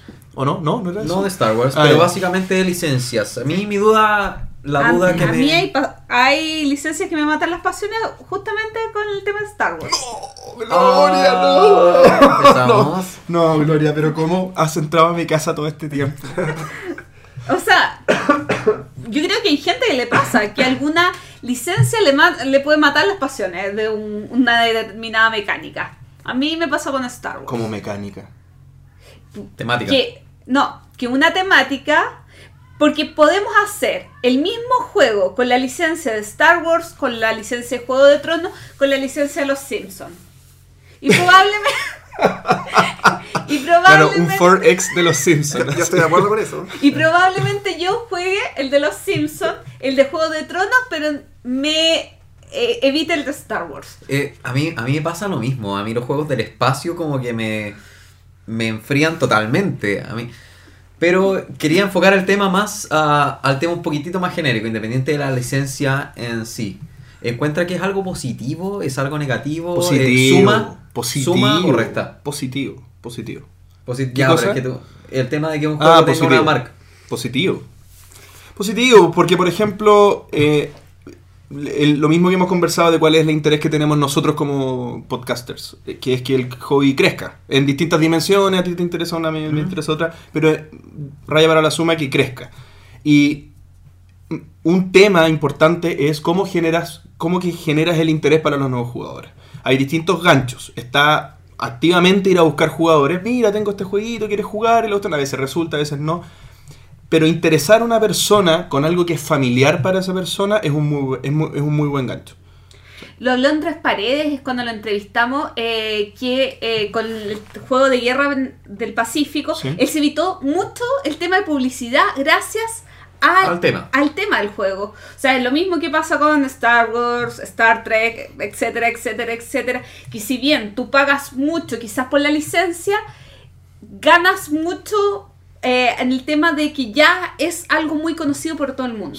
Pero ¿qué pasa cuando eh, el juego o la mecánica no conversa con la temática? Cuando es simplemente una... Señor de los Anillos Inicia. No, estaba pensando, estaba pensando en algo mucho más básico, mucho más simple. Carcassonne de Star Wars. O, por ejemplo, Sí, más bueno. básico todavía. Carcassonne, la versión print and play de eh, Super Mario Bros. No sé si la han visto. Hay una versión de Carcassonne del Mario, el Mario 3, el que tiene las orejitas y la colita. Eh, es preciosa. Yo lo miro y digo, amo este juego. O sea, es mucho más bonita que mi versión del Carcassonne normal. El problema es que yo después me pongo a pensar en el Carcassonne y si yo le muestro este juego a alguien que le gusta Mario Bros, si bien el juego es entretenido, es una mecánica simpática, Carcassonne a mí me encanta, con la vida me encanta, pero está absolutamente disociado de Mario. Y si hay alguien que le gusta Mario y juega esto, va a decir, pero ¿qué, qué, qué me trajiste? ¿Qué es esto? Sí, eh, solamente va, va a hablar eh, Nicolás, pero para responder, eh, en mi opinión, yo creo que hay distintas maneras de implementar una temática. Porque también hay juegos que son totalmente abstractos que como por mucho que tú trates no vas a poder hacer que tenga sentido la, la- la temática. ¿Ya? Eh, está Love Letter, por ejemplo, que tiene 20 temas distintos y ninguno tiene sentido, en verdad. O sea, no... no, Ni no- el original. ni el original, o sea, es como bien rara la temática. Pero por otro lado está Star Wars Rebellion, por ejemplo, que si tú, bueno, no puedes invitar a jugar a alguien que no juegue, pero, pero si alguien que no conoce Star Wars Rebellion, tú le dices, oye, vamos a jugar este juego y vas a sentir que estamos en Star Wars, o si, si- eso tiene sentido, digamos, ¿Sí? eh, están los dos lados del espectro, yo creo. Y hay que tener ojo también por, por lo que tú dices, yo creo que un dependiendo de la persona, esto puede matar las pasiones, como, como dice Gloria. O sea, a mí, por ejemplo, no me molesta. Yo prefiero jugar Carcassonne sin tema, porque en el fondo estoy jugando Carcassonne. Y ya sé que existe, entonces no me interesa ponerle otra, otra estética. Pero cuando yo juego Star Wars Rebellion, yo, eh, yo estoy... A mí yo me abstraigo un poco de las reglas, de verdad que es, es tan temático que yo siento que, que soy Palpatine. O sea, es una cosa increíble. Mira, a mí me pasa, eh, entre dos y todos, eh, estaba escuchándolo. Eh, se el que murió en este capítulo fui yo. Eh, a mí me pasa que hay una diferencia grande entre si los que, man- los que están haciendo el juego son los dueños de la licencia. Voy a seguir jugando a Star Wars. Si eh, Star Wars mandó a alguien a hacerles un juego para que sea uno más de su merchandising, eh, o una empresa desarrolladora de juegos Mm. compró una licencia para poder eh, vestir y ahorrarse esa eh, el ser popular. No te lo ahorraste, lo, lo pagaste. eh, ¿A dónde está la eh, diferencia? eh, la diferencia está en eso, en que eh, tuviste un ejemplo con eh, Mario Bros 3 que es un juego, ¿sí? Entonces ahí tú tienes un juego que se parece o no se parece a otro juego. Cuando tú tienes eh, un universo como Star Wars, que no es un juego, tú puedes hacer un juego de lo que sea. Tú puedes hacer eh, eh, una rebelión completa y hacer guerra de naves, ¿sí? O puedes hacer una guerra de espadas láser eh, y evidentemente va a tener una mecánica diferente. que es lo que, lo que hacen en Star Wars. O sea, sacar múltiples juegos, sacar para múltiples plataformas, pero al fin y al cabo es un merchandising más. Entonces para ellos, cuán entretenido sea, cuán representativo sea, es importante porque ellos están ocupados de que el juego dé a conocer ese universo que dice Juan Pablo. No así, si tú tienes un juego y lo único que quieres es que sea popular nada más. Podría ahí eh, no representar a lo que eh, la comunidad ya perteneciente a esa franquicia eh, busca en. Pero, contraejemplo al tiro. Al tiro. En un minuto te puedo nombrar, no sé, 10 películas, 15 películas que sacan juegos que por lo general son películas para niños.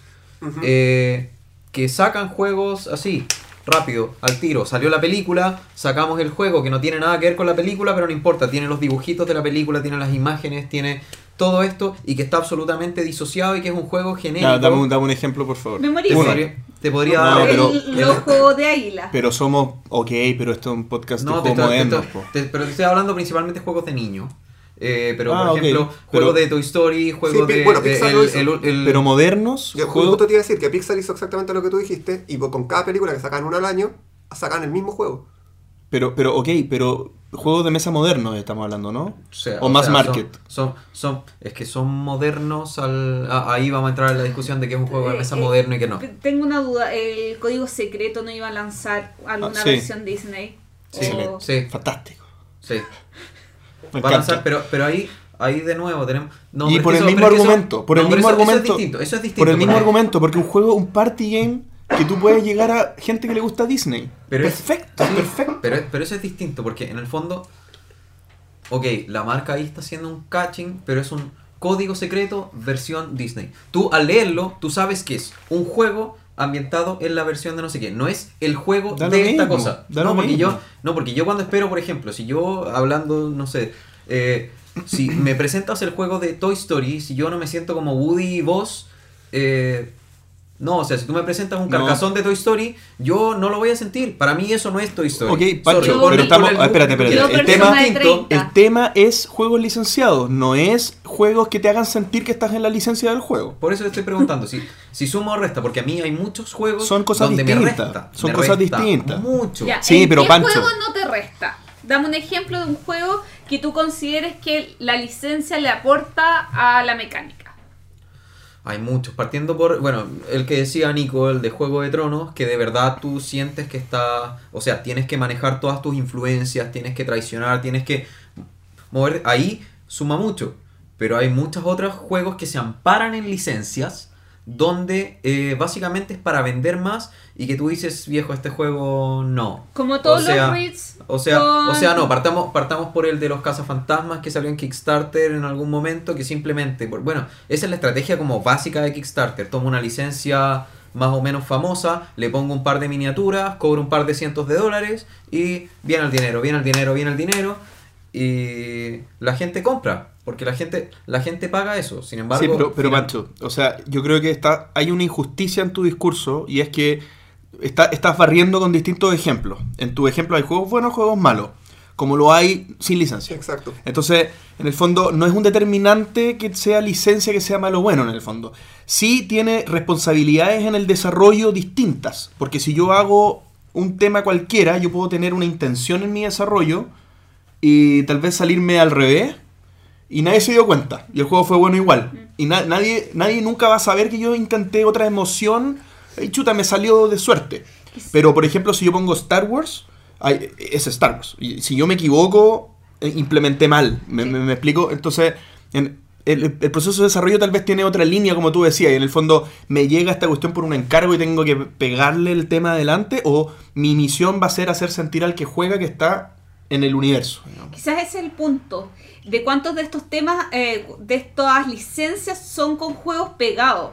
Que quizás el autor ya tenía la mecánica pensada y simplemente vio cómo acomodarla de la mejor fo- de la cierta mejor forma y entregarlo simplemente.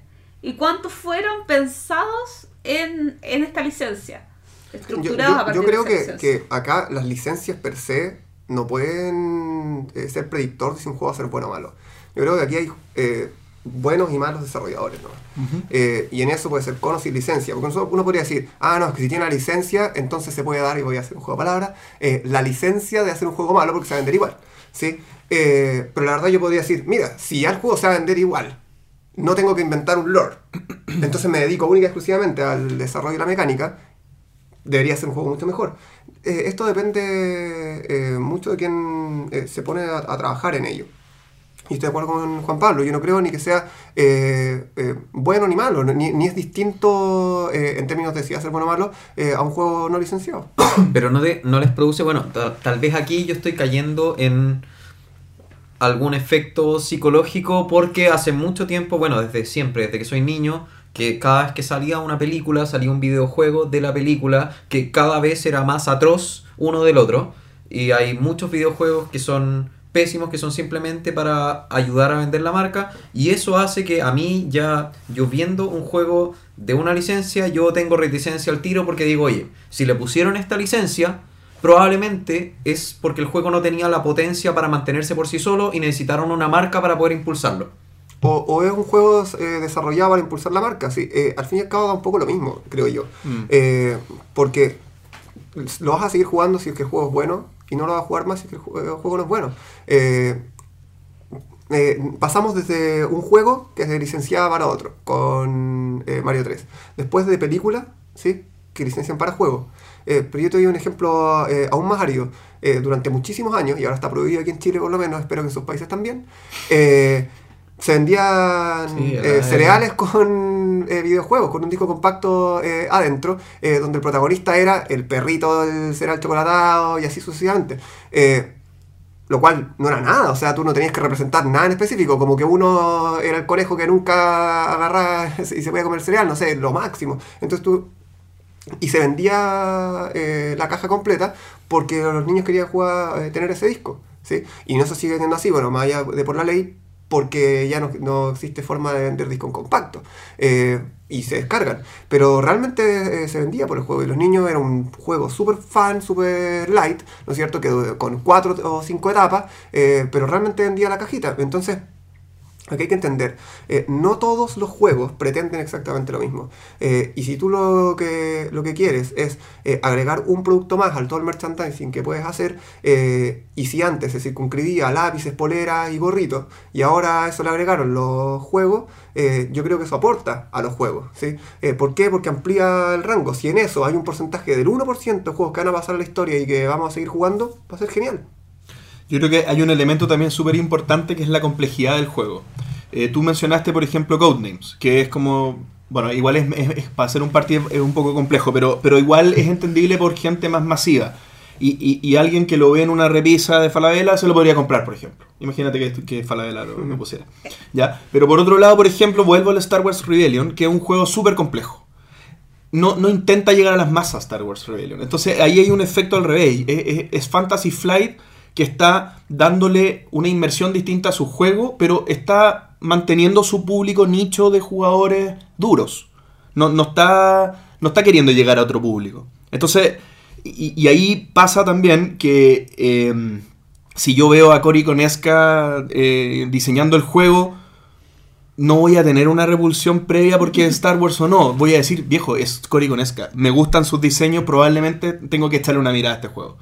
Entonces, también hay un conocimiento. Yo creo que el nicho nos da ese conocimiento también. Lo que decías tú, el que importa es el diseñador. Y no sé, hay diseñadores que son mejores que otros para poder valerse de, eh, de restricciones, no sé cómo decirlo, pero que, de tomar pedidos y ejecutarlos bien. Ujú. Hay otros que no, déjenme a mí, yo soy el genio loco y yo tengo que crear lo que yo tengo en mi cabeza, si no, no me va a salir bien. Hay estilos y estilos, yo creo que se pueden sacar buenos productos de, de- de cualquiera de los dos estilos bien ejecutados, digamos. Eh, En algún momento, a propósito de esto que estuvimos hablando más temprano, eh, llegó a Salo la esposa del productor de. eh, gringa también, pero nacida en Chile, la esposa del productor de Robotech. No sé si saben de lo que, lo, que estoy hablando. Robotech Sí. es Macros, es la versión latina que se hizo de Macros. Todos saben que No, por eso, Robotech. No, pero es que era- Robotech, era Robotech un es, una, chiste. es un... Es un- Ah. es un- Era un chiste, era un chiste. era ya, yo me asusté. Por eso, no, no, Robotech yo creo que Ah, eh, el que no eh, el que no sabe me manda un Pa- mail. ponga- por favor, ponga pausa y partió a averiguarlo claro, inmediatamente. sí, instantáneamente. Eh, y querían hacer la versión animada de Humankind, porque les encantó la estética. Independiente Que que dijeron saludo, que no. un saludo al perro Lantadilla, a Un Sergio Lantadilla, sí, ah, que... eh, googleen, por favor, sí. Perro con dos, con dos E. P-E-E-R-R-O. Sí. Lantadilla. Eh, y en su momento yo, yo les dije, o sea, eh, hagamos esto, no importa las condiciones que nos estén poniendo, porque el día de mañana nosotros vamos a poder hacer el juego eh, de estrategia de, De Robotech. Robotech. Vamos a tener la licencia ahí. Y por- la podríamos tenido. Y, y alguien podría decir aquí que no le gustaría hacer el, el juego de estrategia eh, de Robotech. Oye, a todos nos gustaría. Por supuesto. A todos nos gustaría. ¿sí? Eh, ¿Qué es lo que pasa? Que en serio, cuando se incluye como merchandising, in- a- incluso ahí encuentro que, eh, que es algo que aporta. ¿sí? Eh, si va a ser algo que va a durar más que eh, el encendedor o el llavero. ¿sí? Para mí genial. Y tal como dice Juan Pablo, evidentemente que va a depender de a quién se lo encarguen. ¿sí? Si se lo encargan a cualquier persona porque eh, les vale lo mismo que un eh, llavero, eh, evidentemente hacer un producto desechable, pero eso no convierte al género en algo desechable. ¿Estamos? Sí, yo creo que fue bien discutido, así que cuéntenos qué opinan de ustedes. Yo sigo, independiente de todos los argumentos que me dieron, que son súper válidos, yo lamentablemente igual, cada vez que veo un juego licenciado, eh, tengo esa espinita y digo, lo empiezo a mirar con otros ojos. Mm, Yo no hay ni- creo que no hay ninguna licencia que me motive tanto para comprar un juego. Tulu. Pecadores. Eh, no, pero por ejemplo. Pero tú no es licencia. No, no es licencia, pero como temática así como. Tampoco. No. No me dejo llevar por esas Gatitos. cosas. No me dejo llevar por esas cosas tan banales. No. Claro, Están ella- es que ella- es que están ella- es perdidos que en ella el ve- mundo. Gloria ve su mundo en, en cubos y meeples. A ver, ¿y qué más. juego tengo yo licenciado? Battlestar Galactica. Star Wars tengo varios. Infinitos tienes de Star Wars. ¿Sí? Sí, tengo varios de Star Wars, pero ¿y qué más tengo? Nada más. Hoy, a ver. Pero bueno, hay, hay juegos como eh, WoW, ¿sí? que terminaron Ah, bueno, siendo licencia el- al revés. pues. El Sí. Mech vs Minions. Mex vs Minions.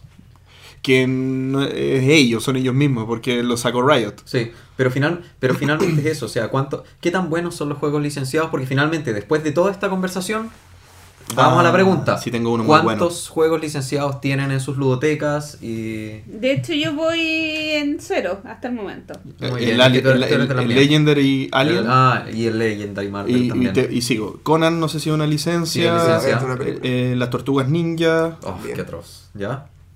Esa es mala hasta la película y te caíste. Yo veía los monitos cuando chico, eran muy Ah, buenos. a mí, a mí me, a mí encantan buenos. las tortugas ninja. ¿Y el juego lo has jugado? No nos hay Ay, ay, ay. invitado. No, no, va- vamos a omitir. Mira, lo mismo me dijo de Gloomhaven y ahora estamos jugando. Así que Drácula, eh, Game of Thrones. Voy en la L y todavía no encuentro nada. Eh, ¿Ningún juego con licencia, Gloria? tu, tu, tu, tu, tu, tu, creo que Legendary. Marvel Legendary. eh, Alien Legendary. Lords of the Rings. Ah, tengo varios del Sí, Señor el de los Señor de los Anillos. Está lleno. Y ahí sí que hay que desconfiar porque la Mage son- Knight Board Game vale como licencia. Sí, es una licencia, está, uh, es una licencia de un juego basado en otro juego. Max Por versus eso yo creo que ahí es donde podemos encontrar más problemas. ¿sí? Porque si lo que a mí me atrae de esto es una mecánica de juego y ahora me están presentando otra, eh, la posibilidad que eh, haya una desconexión entre lo que yo iría a buscar y lo que Sí. encontré es mayor. Por eso Ah. te decía yo con el ejemplo de. Ahora, de yo creo, yo, creo que, yo creo que en esos casos es justo al revés, como que se cuida mucho más porque se sabe esto. Y se sabe que, por ejemplo, el juego de Magic, este de los Planeswalker y no sé qué, parece que como juego es muy, muy bueno. Sí, es bueno. Es Es, como bueno. el mismo de Heroescape. Es muy, muy bueno, siendo que, o sea, es un juego basado en Magic, o sea, es. No, un po. juego. ¿Cómo? Sí, no, no es un juego basado en Magic. No, po. No, Ma- Magic es la, es la máscara. Pero el juego es, He- es Sí, Heroescape. po, sí, pero está, está metiendo la licencia de... Está metiendo la Claro. licencia de Magic y probablemente el que se lo compre no es porque le gusta Heroescape. Va, va, el que se lo compre va a ser porque, oye, yo tengo, o yo sé que a esta persona Claro. le gusta Magic y le voy a regalar este juego de Magic Sí. o me lo voy a comprar porque a mí me gusta jugar Magic. Es verdad. Y a muchos les va a llegar que querían un, un set de sobres, le va a llegar ese juego y le dicen, ¿por qué a ti, mijito, le gustaba sé, Pero, pero ojo que Y lo va a también. sufrir. Ojo que también. la- la- si tú ves los que la- los que juegan eh, esta cuestión en Planeswalkers, son muchos jugadores de Heroescape que ya no ven, ya no venden Heroescape. Sí. Y lo único que les queda es comprar esto. Tengo uno. ¿Cuál? El Principito. ¿Y, esta, y, se- y es licencia? ¿Hay que pagarle a No alguien? sé. E- Era lo único que, que encontré que podía ser parecido a Está bien, eso. está bien. Bueno, Damos entonces cierre al tema de la semana, estuvo muy bueno, eh, pero vamos a la última sección del programa, las recomendaciones.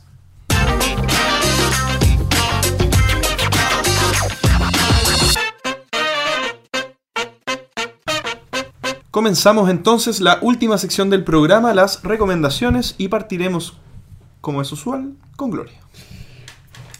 En el pasado Tabletop Day eh, estuve viendo varios juegos que estaban en, demostrando y me di cuenta que habían un par de juegos que estaban en inglés y que una tienda chilena los había traído. Y yo quedé, ¿para qué los trajeron si este mes se está lanzando la versión en español?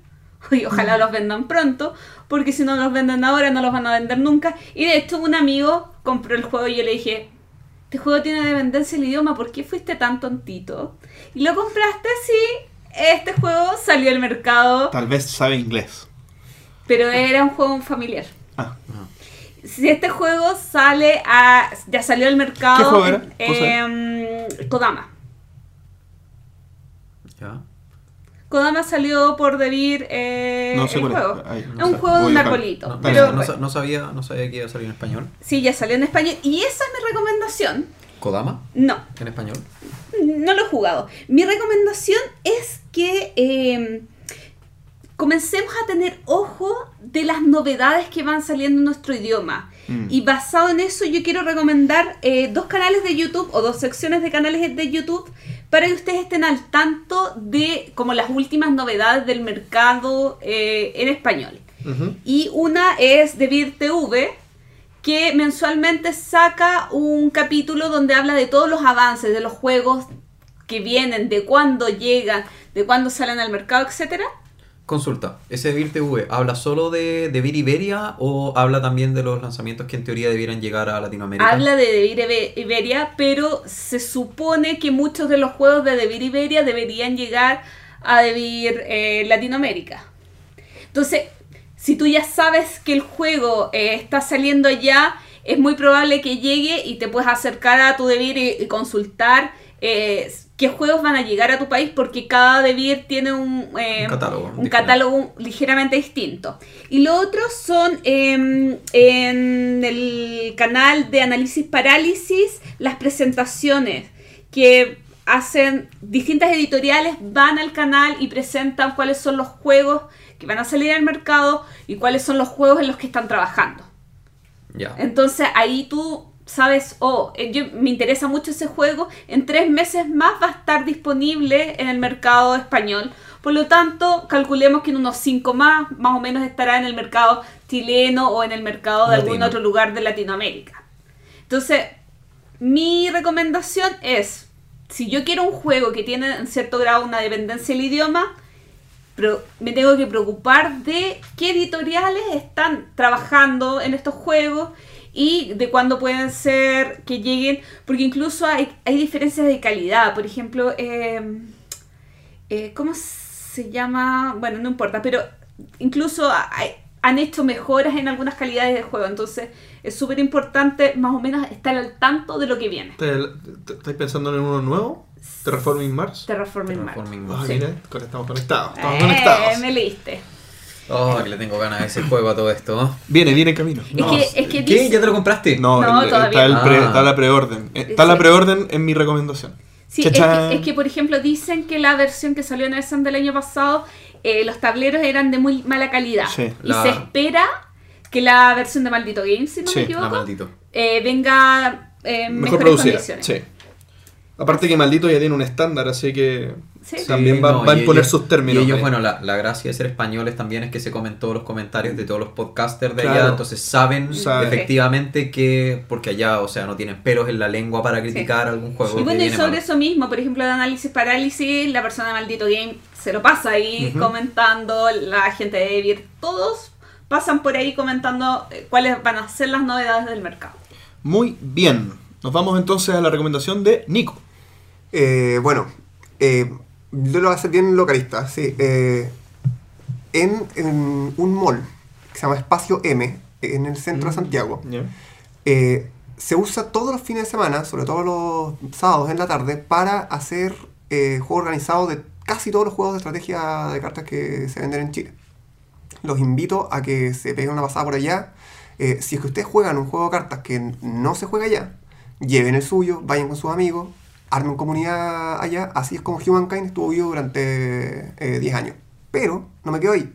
Eh, quiero felicitar a los que organizan eh, esos torneos, esas ligas todo el tiempo, porque la última liga que hicieron es una liga que se llama Antimeta. Y esto es lo que más me gustó. Qué buen nombre. Sí.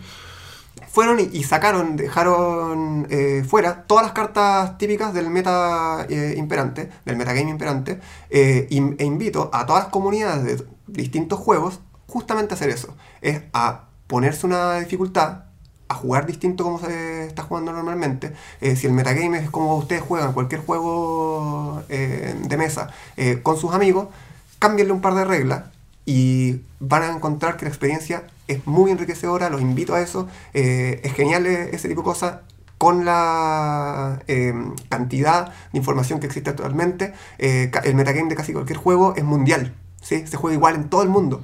Eh, Son invito- libretos ya. Exactamente, son libretos y eh, con las comunidades eh, tan extensas. Así que los invito a jugar con sus amigos en su casa, cambiando un par de reglas nada más, las reglas de la casa, y vivir un juego nuevo sin comprar en ninguna parte, sin tener que inventar nada nuevo.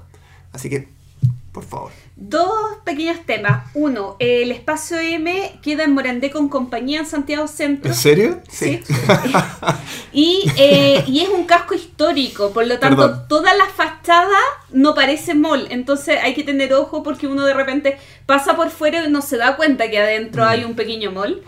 Y lo otro es que hay un grupo que se llama Estratego que generalmente los días domingos se junta a jugar juegos de mesa ahí. Sí.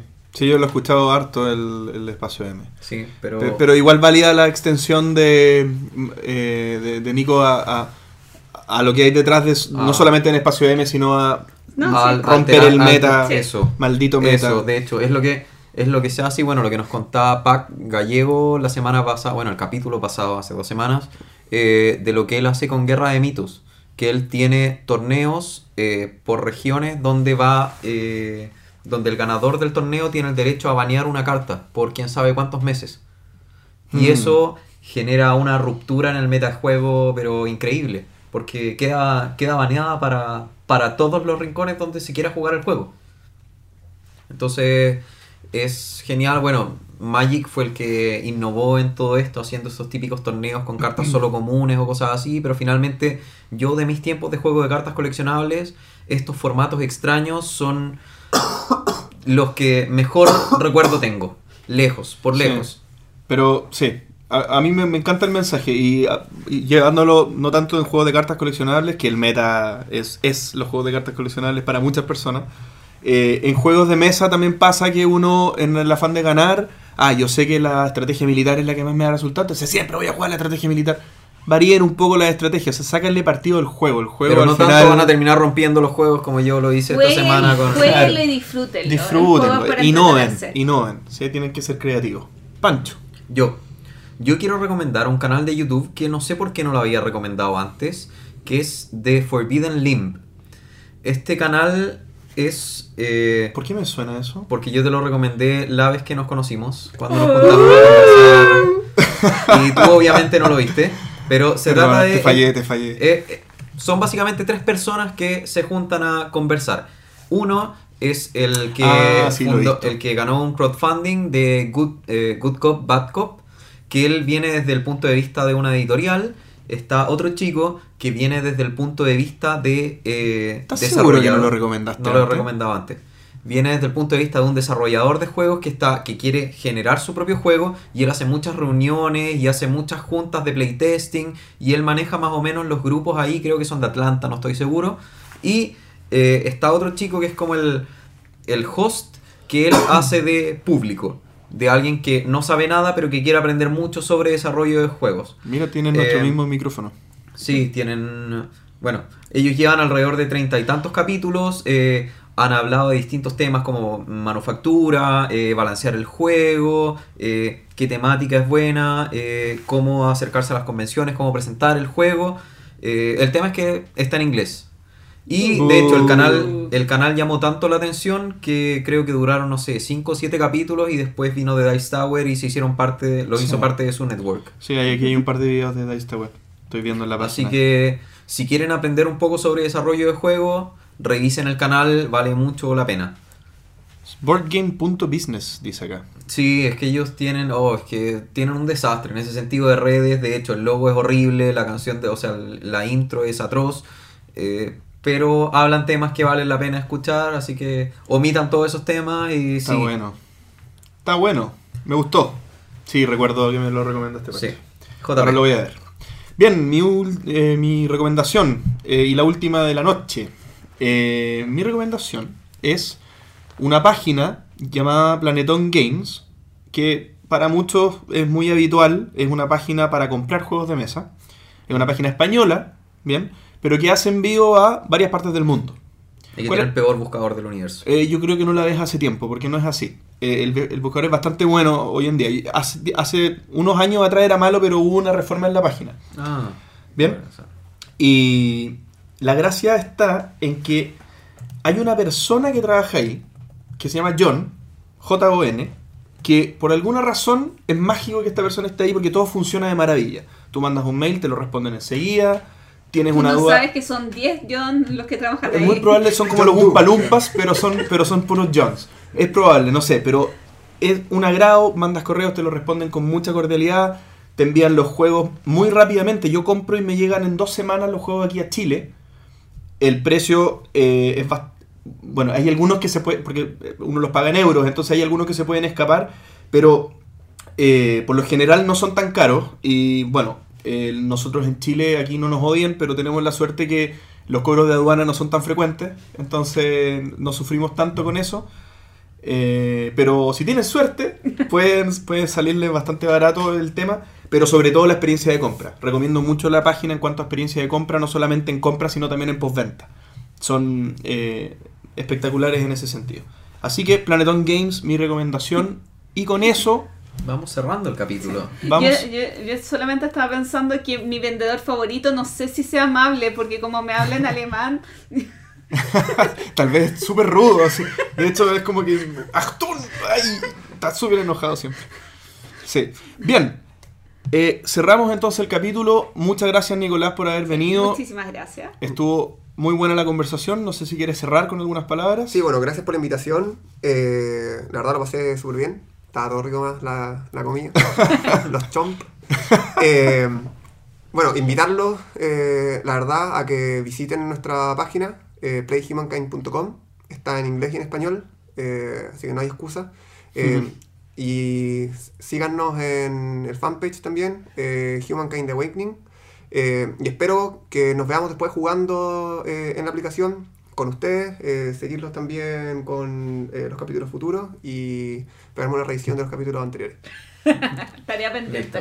Fantástico, entonces. Muchas Vamos a estar muy atentos a lo que pase con Humankind. Sí, por nuestra parte quedamos todos súper uh, calientes con el tema, quedamos súper hypeados, así que así que solo eso y esperar a que salga y esperamos que cuando tengas alguna fecha definitiva que se pueda comunicar nos avises para nosotros promocionarlo aquí también para que nuestros auditores sepan. Dale, buenísimo. Por ahora, eh, junio, el lanzamiento eh, del crowdfunding a través de nuestras plataformas y de Indiegogo para que nos busquen si es que ya participan.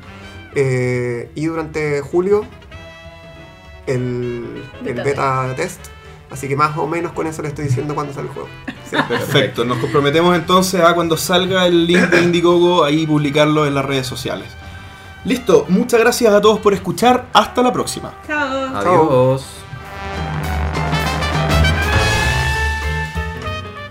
Gracias por escuchar el entreturno. Y recuerden, sigan a Humankind The Awakening en redes sociales y estén atentos al lanzamiento de su campaña en Indiegogo.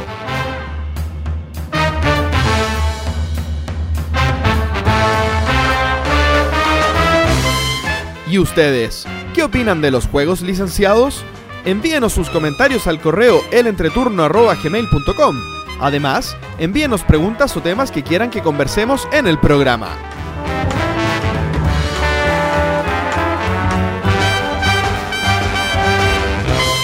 Síganos en Facebook, en Twitter y suscríbanse a nuestro canal de YouTube.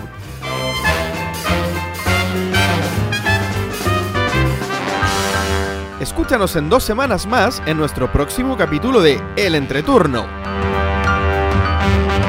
Gracias de nuevo y hasta la próxima.